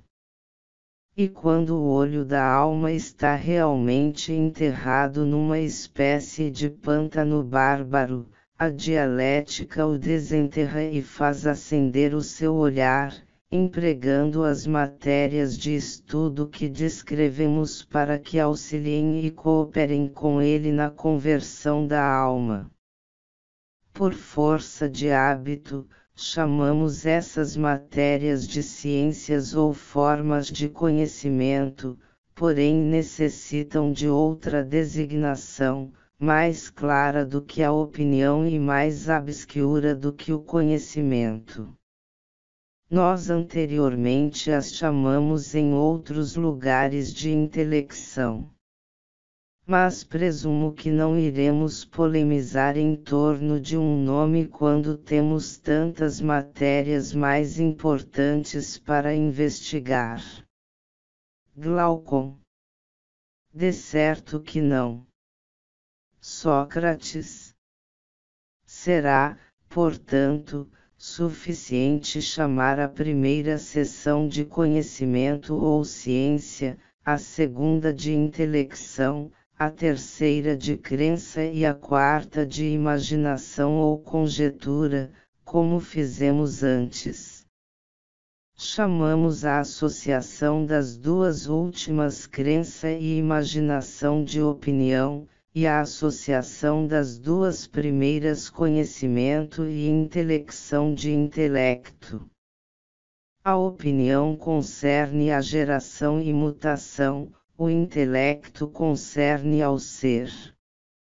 E tal como o ser está para a geração e mutação, está o intelecto para a opinião, e tal como o intelecto está para a opinião, está o conhecimento ou ciência para a crença e a intelecção para a imaginação ou conjetura. Mas quanto à relação entre seus correlatos objetivos e a divisão em duas partes de cada um destes, ou seja, o opinável e o inteligível, deixemo-la de lado, Glaucon, uma vez que nos envolveria em discussões muito mais longas do que aquelas às quais já nos dedicamos. Glaucon. Concordo contigo acerca do resto na medida em que puder acompanhar-te. Sócrates.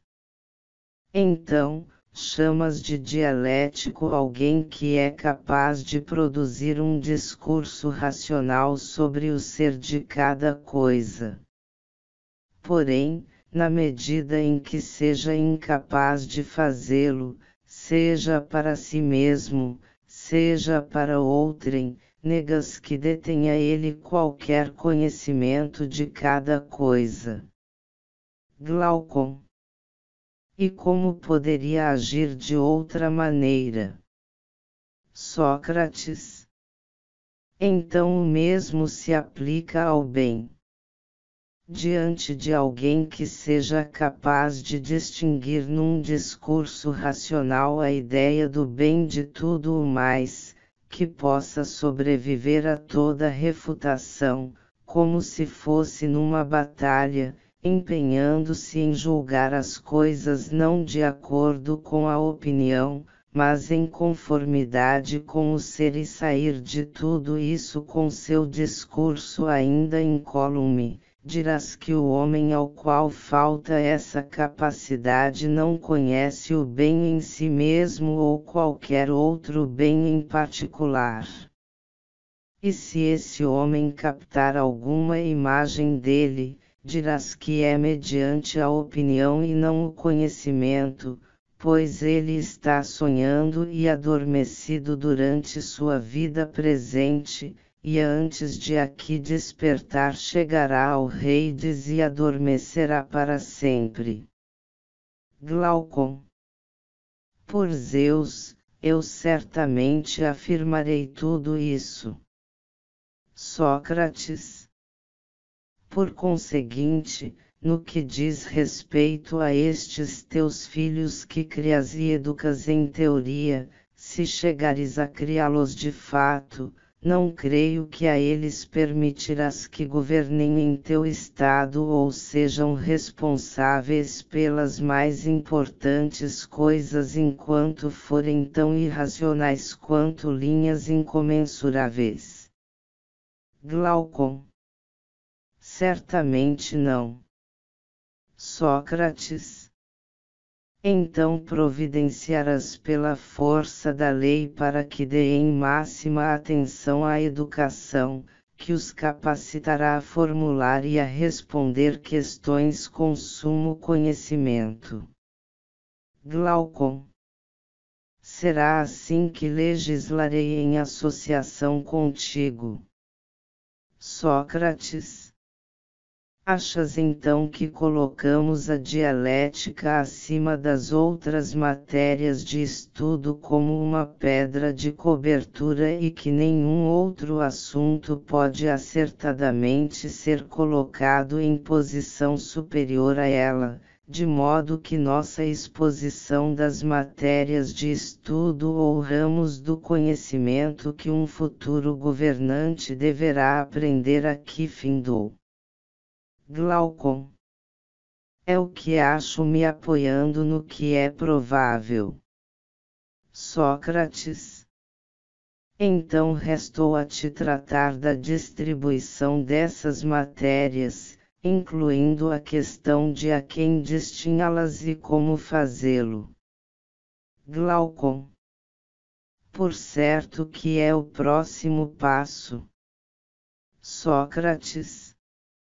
Lembras qual o tipo de homens que escolhemos em nossa prévia seleção dos governantes? Glaucon. De certo que sim. Sócrates. Nos demais aspectos, as mesmas naturezas têm de ser eleitas. Temos de selecionar os mais estáveis, os mais corajosos e, na medida do possível, os mais graciosos. Complementarmente, é preciso que não nos restringamos a buscar pessoas que tenham um caráter nobre e viril, mas pessoas que possuam as qualidades naturais que se coadunam com o tipo de educação que sustentamos. Glaucon. Quais exatamente? Sócrates. Tem de ser perspicazes no trato das matérias e aprendê-las com facilidade, pois as almas humanas desistem muito mais facilmente diante do estudo árduo do que diante da ginástica, uma vez que o esforço penoso sendo peculiar a elas e não partilhado com seus corpos as toca mais intimamente. Glaucon. Isso é verdadeiro. Sócrates temos também de buscar alguém que seja detentor de boa memória, persistente e, em todos os aspectos, um amante do trabalho árduo. Caso contrário, como supõe ser possível contar com sua boa vontade tanto na execução dos lebers físicos necessários quanto na dedicação a tanto estudo e disciplina. Glaucon Ninguém se disporia a tudo isso a não ser que possuísse uma boa natureza em todos os aspectos. Sócrates de um modo ou outro, o erro atual, que como antes asseveramos explica porque a filosofia não goza de estima, é que ela é abordada por indivíduos que dela são indignos. Não deveria ser permitido que bastardos empreendessem o seu estudo, mas somente estudantes legítimos. Glaucon seja explícito? Sócrates. Em primeiro lugar, nenhum estudante deveria ser hesitante no seu esforço, amando uma metade desse e odiando a outra. Isso acontece quando alguém é amante da ginástica, da caça ou de qualquer outra forma de esforço físico, mas não é aficionado ao aprender, ao ouvir ou ao investigar, detestando o trabalho nestes envolvidos. E alguém cujo amor ao esforço tende na direção oposta também é incerto. Glaucon. É bastante verdadeiro. Sócrates. Analogamente, de maneira relativa à verdade, não diremos que uma alma se acha mutilada se abominar uma falsidade voluntária, não puder suportar uma mentira no seio de si mesma e se mostrar grandemente irada quando essa falsidade existir em outras, mas não obstante isso aceitar alegremente uma falsidade involuntária não se indignar ao ser surpreendida na ignorância e se dispor a admitir sua falta de conhecimento facilmente, chafurdando na lama da ignorância como um suíno. Glaucon. Certamente. Sócrates. E no que tange à moderação, coragem, magnificência e todas as demais partes da virtude, também é importante distinguir o bastardo do legítimo, pois quando um Estado ou um indivíduo não sabe como distingui-los, ele ignora e indiscriminadamente emprega o coxo e o bastardo na qualidade de amigos ou governantes em quaisquer serviços que deseja realizados. Glaucon. É exatamente o que ocorre. Sócrates. Consequentemente, é imperioso que sejamos cuidadosos em todos esses assuntos, pois se encaminharmos indivíduos de membros e intelectos sadios a uma matéria de estudo e treinamento de tal importância e neles os educarmos, não teremos por recear a reprovação da própria justiça, e preservaremos tanto o Estado quanto nossa forma de governo. Mas se encaminharmos indivíduos de diferente espécie, obteremos precisamente o resultado oposto e permitiremos que circule livremente uma torrente ainda maior de ridicularização sobre a filosofia. Glaucon. E seria vergonhoso sermos os agentes disso. Sócrates. Certamente seria, mas parece que precisamente agora incorro num pouco de ridículo. Glaucon. De que maneira? Sócrates. Esqueci que estávamos apenas gracejando, e com isso discursei com excessiva veemência. Mas voltava meus olhos para a filosofia à medida que falava e, havendo imerecidamente ultrajada, parece que perdi o controle e disse o que tinha de dizer demasiado seriamente, como se estivesse irado com os responsáveis por isso. Glaucon. Essa certamente não foi minha impressão ao ouvir-te. Sócrates mas foi a minha enquanto discursava. De qualquer modo, não esqueçamos que em nossa prévia seleção elegemos indivíduos mais velhos, mas que isso não é permitido nesta seleção, pois não devemos crer em Solon quando ele diz que à medida que alguém envelhece se torna capaz de aprender muito é ainda menos capaz de fazê-lo do que participar de uma corrida. Todos os lebers pesados e frequentes dizem respeito aos jovens. Glaucon. Assim é necessariamente. Sócrates. Portanto, cálculo, geometria e toda a educação preliminar exigida pela dialética precisa ser ministrada aos futuros governantes na infância desses, além do que não deve ser a eles imposto como instrução compulsória. Glaucon. E por que isso? Sócrates porque nenhum indivíduo livre deveria aprender isto ou aquilo como um escravo. O exercício corporal forçado não produz dano algum ao corpo, mas nada que seja ensinado compulsoriamente é retido pela alma. Glaucon. É verdade. Sócrates. Assim, não empregues força alguma ao educar as crianças nessas matérias, mas ensina-as por meio do jogo ou da brincadeira. Essa forma, inclusive, melhor revelará-te as vocações naturais de cada uma delas. Glaucon. Isso se afigura razoável.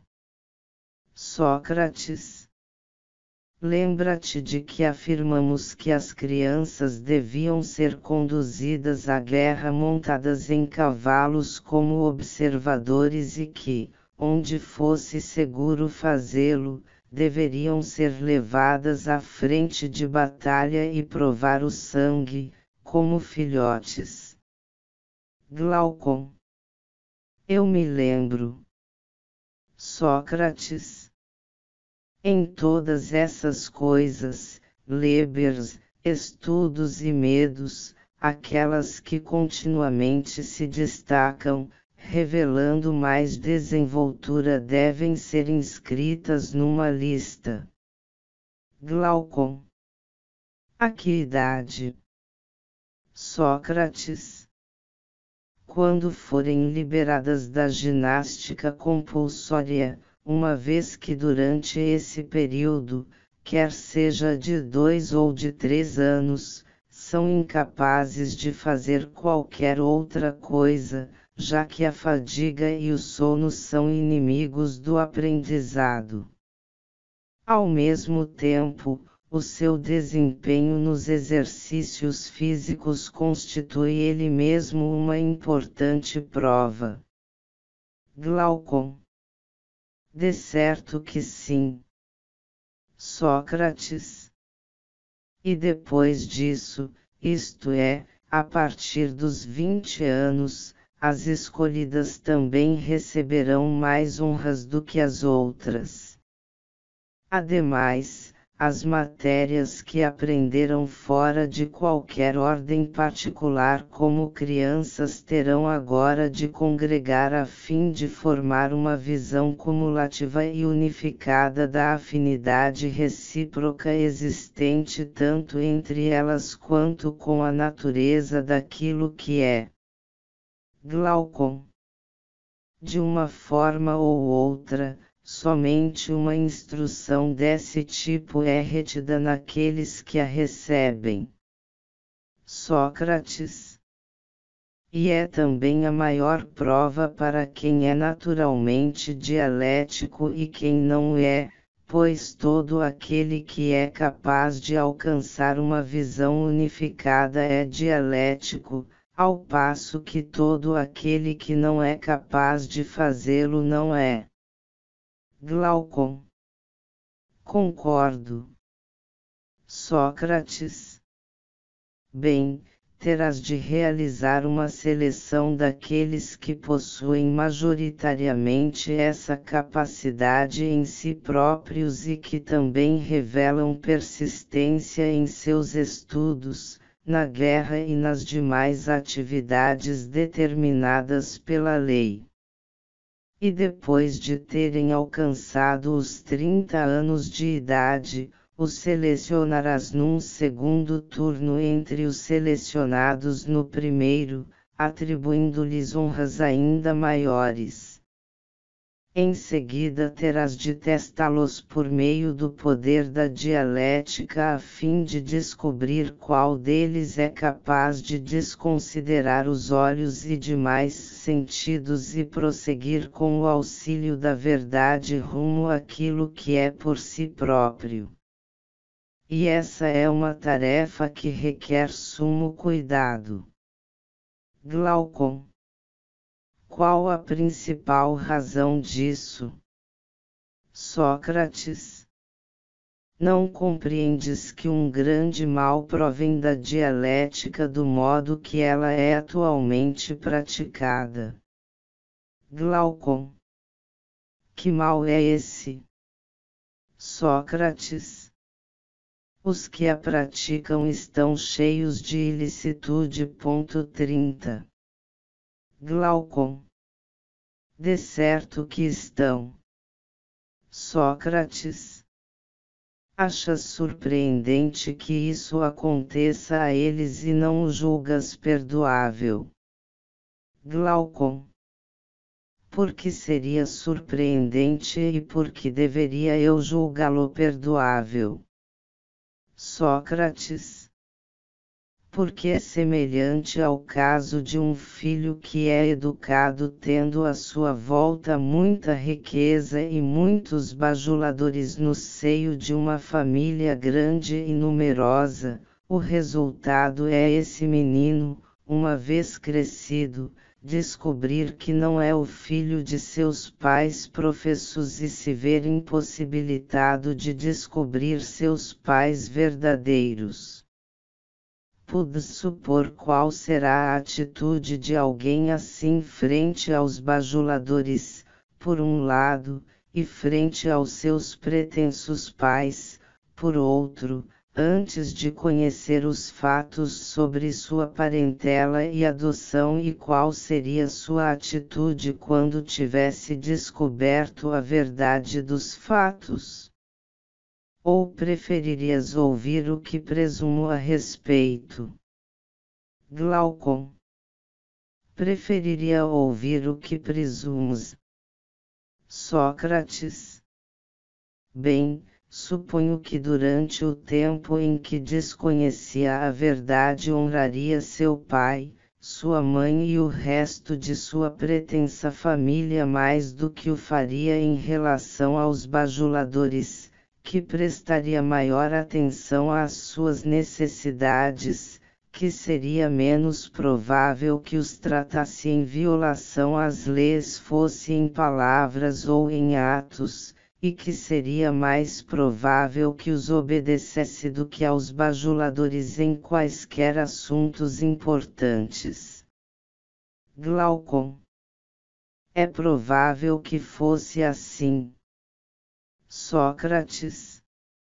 Uma vez ciente da verdade, entretanto, sua atitude no sentido de honrar sua família e sua devoção por ela sofreriam uma diminuição, ao mesmo tempo que ocorreria um aumento de sua atenção pelos bajuladores, levando-o a obedecê-los muito mais do que antes, imitá-los na sua forma de vida e estar ostensivamente na companhia deles, e, a menos que fosse naturalmente muito nobre, não teria mais o menor cuidado com seu pai ou qualquer outro membro do resto de sua pretensa família.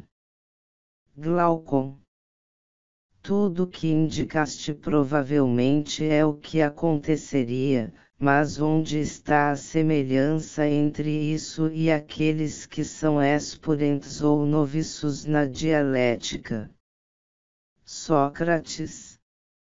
Da seguinte maneira, retemos desde a infância certas convicções em torno de coisas justas e nobres, com elas somos educados como com nossos pais, obedecemos a elas e as honramos. Glaucon. De fato é o que fazemos. Sócrates. Há, todavia, outras formas de viver que se opõem a essa e repletas de prazeres, que lisonjeiam a alma e a atraem para eles, mas que não persuadem indivíduos sensatos, que continuam honrando e obedecendo às convicções herdadas de seus pais. Glaucon. Está certo? Sócrates. E então surge alguém que faz a seguinte pergunta: o que é o nobre?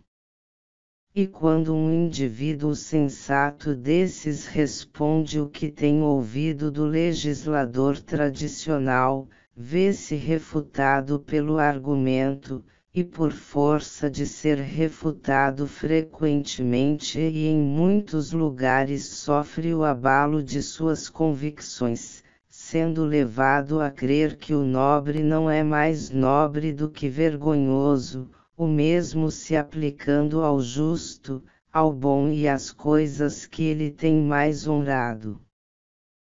Qual pensas que será sua atitude diante de tudo isso relativamente a honrar e a obedecer suas antigas convicções? Glaucon. Será inevitável não as honrar e obedecer da mesma maneira. Sócrates. Consequentemente, quando não honrar e obedecer mais essas convicções e se vir incapaz de descobrir as verdadeiras, será provável que adote qualquer outro modo de vida a não ser o que o lisonjeia. Glaucon.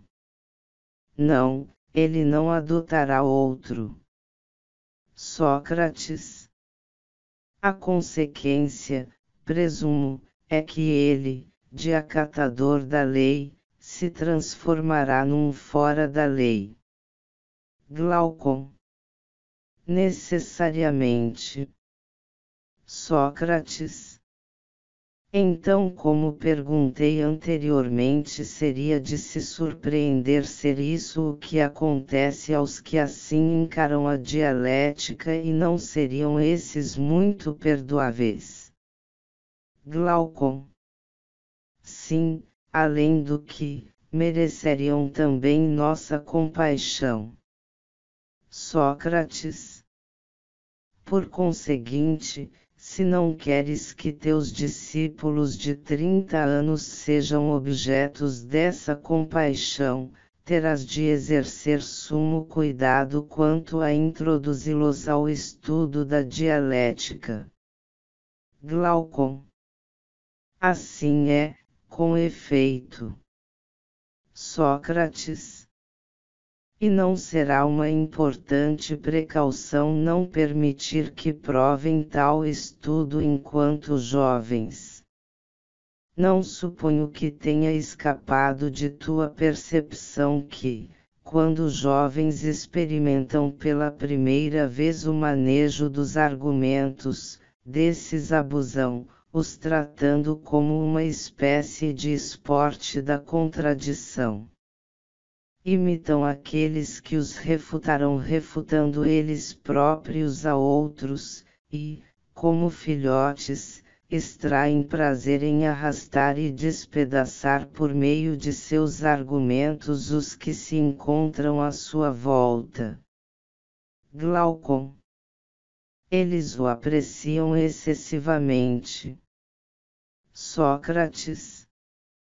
Na sequência, quando tiverem refutado muitos e forem por esses, por sua vez, refutados, cairão forçosa e rapidamente na descrença do que antes acreditavam.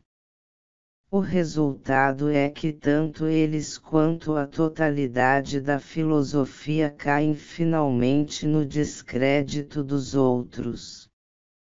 Glaucon isso é muito verdadeiro.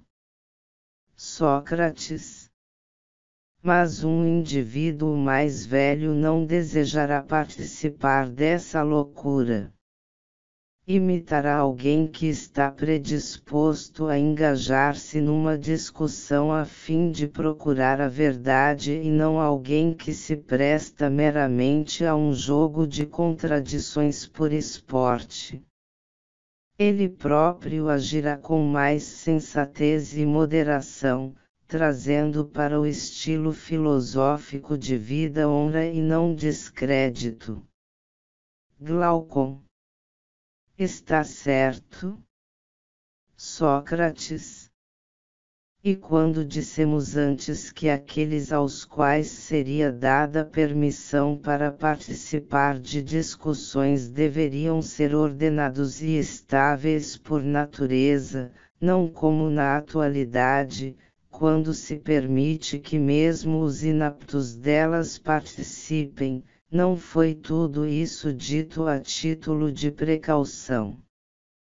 Glaucon. É claro que sim.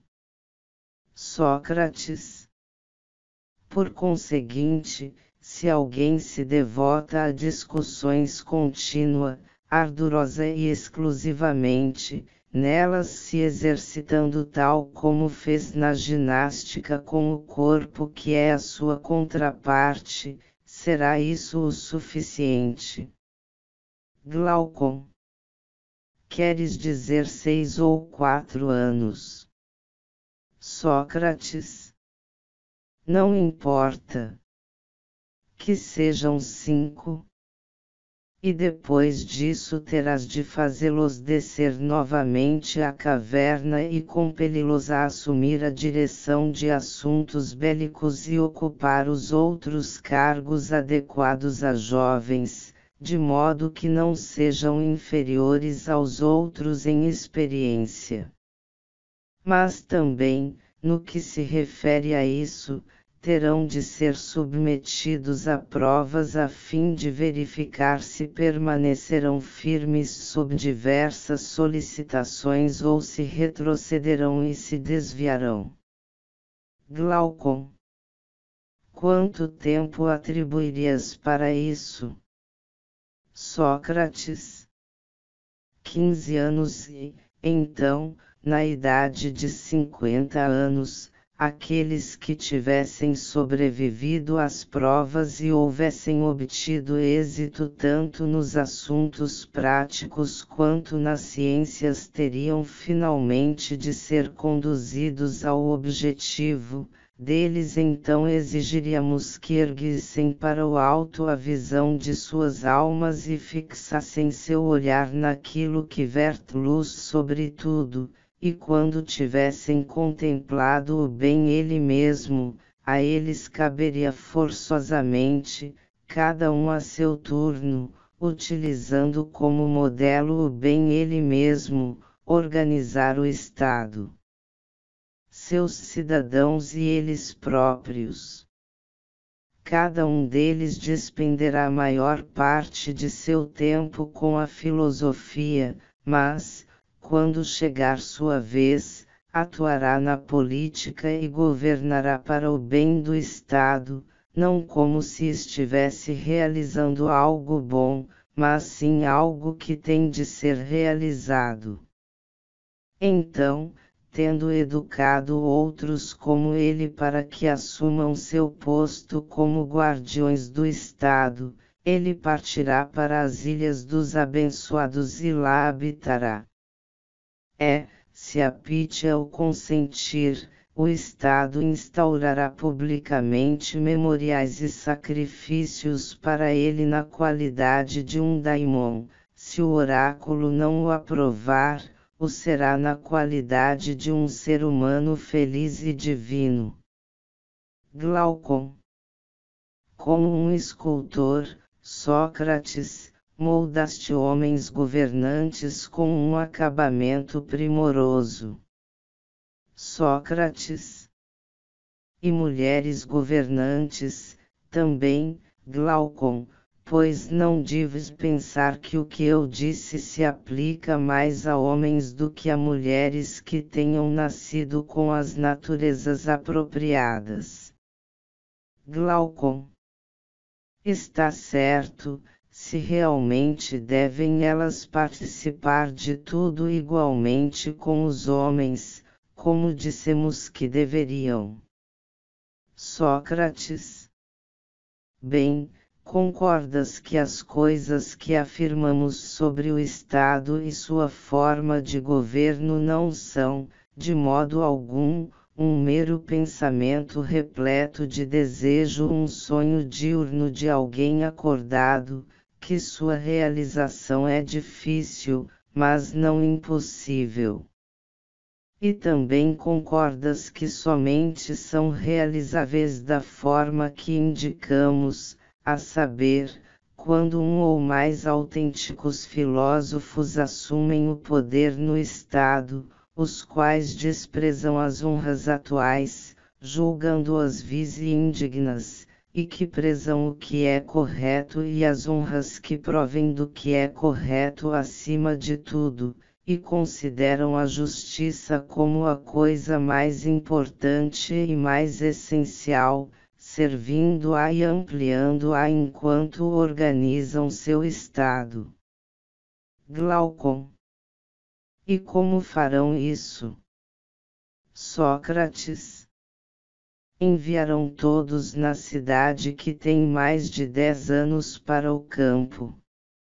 Tomarão posse, então, das crianças, que estarão agora livres das maneiras e hábitos de seus pais, e as educarão em seus próprios costumes e leis, que são os que descrevemos. Esse constitui o modo mais rápido e mais fácil de instalar o Estado e a forma de governo discutidos por nós, tornar felizes as pessoas que nele vivem e proporcionar a essas o máximo de benefícios. Glaucon. De longe o mais rápido e mais fácil. E a meu ver, Sócrates, expuseste bem como ele passaria a existir, se algum dia existisse. Sócrates. Então, é o bastante a respeito desse estado e do ser humano que a ele se assemelha. De certo ficou claro qual será nossa concepção dele. Glaucon. Ficou claro, e quanto à tua pergunta, penso que atingimos o fim deste tópico. Notas o mito da caverna está inserido no livro sétimo da obra A República, publicada em Clássicos Edipro. Neste livro, Platão dá voz ao diálogo entre Sócrates e Glaucon. N.E. 1 Odisseia, 11, 4, 8, 9, 90. 2. Difícil saber com exatidão a quem Sócrates se refere. Provavelmente é ao seu daimon particular, mas pode também ser ao deus do oráculo de Delfos, Apolo. 3. Ou seja, percepção da forma, ideia, do bem. 4. Quer dizer, a visão dessas pequenas almas. 5. Ou seja, a geração que desencadeia o processo de mutação, devir, ao qual estão natural e necessariamente submetidos todos os seres vivos no mundo sensível, nascimento, desenvolvimento, degeneração e morte. 6. As formas perfeitas, eternas e imutáveis do mundo inteligível. Como enfatizado por meio da alegoria da caverna, o mundo visível dos sentidos é povoado por objetos ilusórios e falsos, miras simulacros das formas perfeitas. Houve historiadores da filosofia que chamariam isso de realismo das ideias.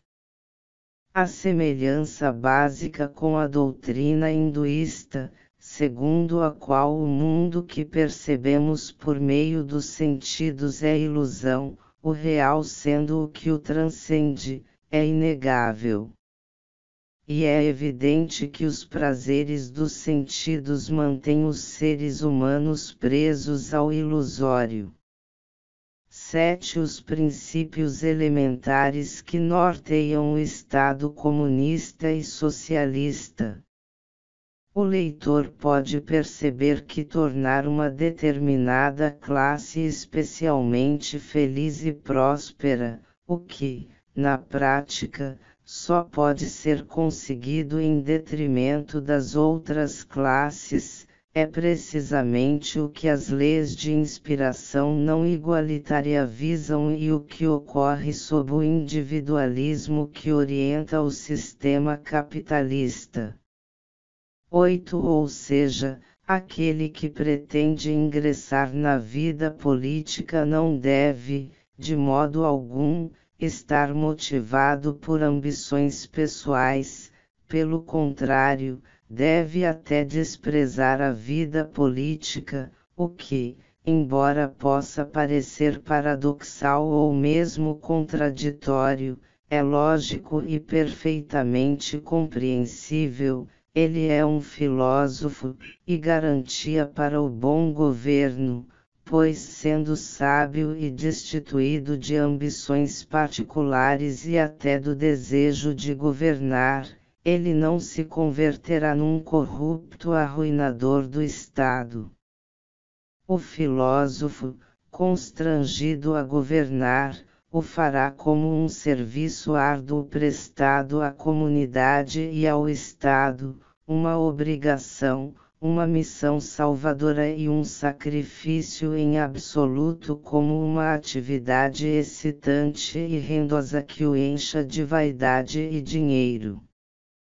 De fato, pouquíssimos governantes e políticos ao longo da história política da humanidade se encaixam neste perfil platônico, à exceção de alguns gatos pingados, como Marco Aurélio Antonino e Mohandas Mahatma Gandhi, embora o lugar comum quero servir ao meu país esteja falsamente nos lábios da grande maioria dos políticos de todas as épocas, nacionalidades, tendências, partidos e sistemas de governo.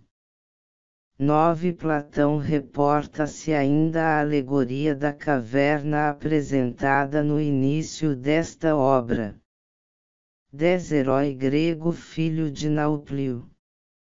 Presente na Ilíada de Homero, Palamedes é, na esteira do titã Prometeu, que criou o ser humano moldando a argila e insuflando-lhe uma alma, um herói da cultura e do artificial, sendo a ele atribuídos inventos como as consoantes do alfabeto e o valor numérico das letras do alfabeto grego antigo. Palamedes chama Odisseu de indolente e covarde após o fracasso desse numa missão da qual fora incumbido por Agamenon, reabastecer o acampamento grego de cereal e vinho. Palamedes em seguida cumpre a missão. Odisseu, duplamente insultado e humilhado, forja uma falsa traição de Palamedes plantando uma bolsa de ouro, enterrada no lugar onde fora instalada a tenda de seu desafeto antes da mudança do acampamento. Descoberta a bolsa, prova de que fora subornado pelos troianos, Palamedes é apedrejado até a morte pelo crime de traição por todo o exército grego. 11 O inteligível corresponde ao entendimento, o visível à visão. O entendimento propicia o acesso à realidade e ao ser, o sentido da visão só propicia a percepção do confuso e ilusório, o mesmo se aplica aos demais quatro sentidos: audição, tato, paladar, olfato, que somados à visão nos permitem a percepção do mundo sensível. 12 Platão utiliza um tom levemente irônico a respeito de sua própria idealização do Estado. 13 Platão se refere à distinção entre a geometria plana e a geometria dos sólidos, ou seja, a geometria que se ocupa das superfícies plenos ou objetos de duas dimensões, comprimento e largura, tais como triângulos e polígonos, e aquela que se ocupa dos objetos tridimensionais comprimento, largura e espessura, profundidade, tais como cubos e pirâmides. Embora a linha possua uma única dimensão, comprimento, para efeito de classificação básica, ela é estudada na geometria plana, ou seja, a dos objetos ou figuras do plano euclidiano. 14 A geometria dos sólidos. O leitor deve considerar que Platão morreu aproximadamente em 347 a.C. e Euclides de Alexandria, ou Gela, o grande matemático, nasceu ou floresceu por volta de 300 a.C. e somente estabeleceu os princípios da geometria plana. É legítimo, portanto, remontar o esclarecimento de Platão aos pitagóricos e também, provavelmente, aos antigos egípcios, que conheciam muito bem a geometria dos sólidos. 15 Platão o afirma muito provavelmente com base em sua própria experiência como diretor da academia, onde tinha dificuldades para ministrar o ensino de matérias tão abstratas como a geometria dos sólidos. Acredita-se que no seu tempo já ocorria um movimento de matemáticos que impunham uma independência das matemáticas em relação à filosofia. O período imediatamente subsequente estabelece para Platão a fronteira entre o estado factual em que vivia e o estado ideal que concebia. 16 Para os antigos gregos, a astronomia é uma das matemáticas. As outras três são a aritmética, a geometria e a harmonia, música. 17 Crítica endereçada especialmente a Isócrates. 18 O leitor pode considerar que aqui ocorre uma confluência e síntese conceituais na linguagem platônica. O verbo teorio significa tanto observar, contemplar, quanto examinar, investigar, especular, significa também, associativamente, contemplar pela inteligência, não esqueçamos que para Platão a ideia, tanto a primordial, a do bem, quanto todas as demais, corresponde a formas e realidades. 19 Platão critica duramente por meio da ironia de Sócrates a prática vulgar da astronomia e a opinião correspondente a esta veiculada por Glaucon, que a restringe à mera observação dos corpos celestes.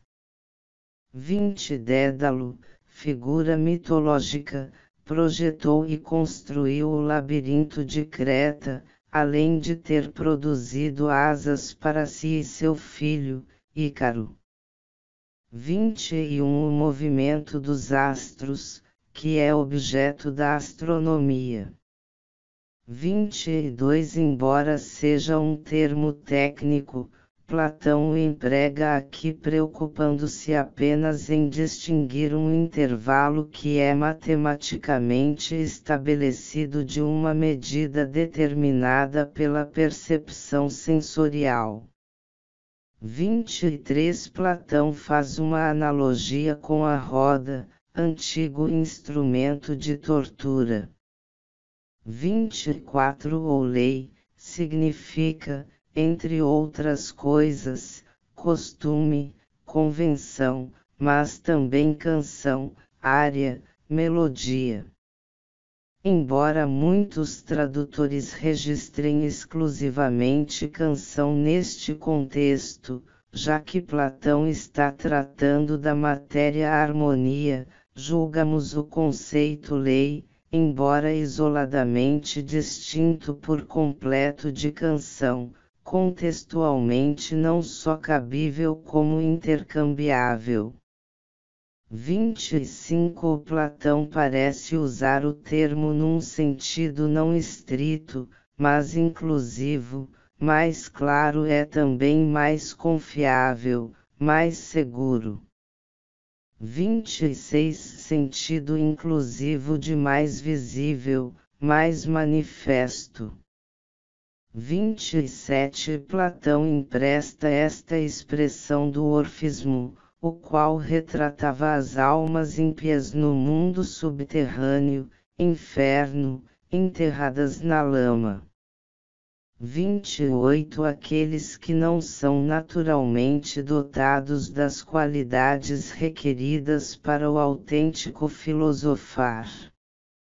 29 Platão concebe não só uma hierarquia de virtudes parciais, como uma virtude total, que é um somatório harmonioso de todas elas. 30 Esta questão está vinculada, sobretudo, às diferentes concepções que Platão e, principalmente, os sofistas têm sobre a origem e o fundamento da lei e da moral. Para o primeiro, a lei e a moral certamente têm, em última instância, origem e fundamento numa ideia aparentada à ideia maior e suprema, que é a ideia ou forma do bem.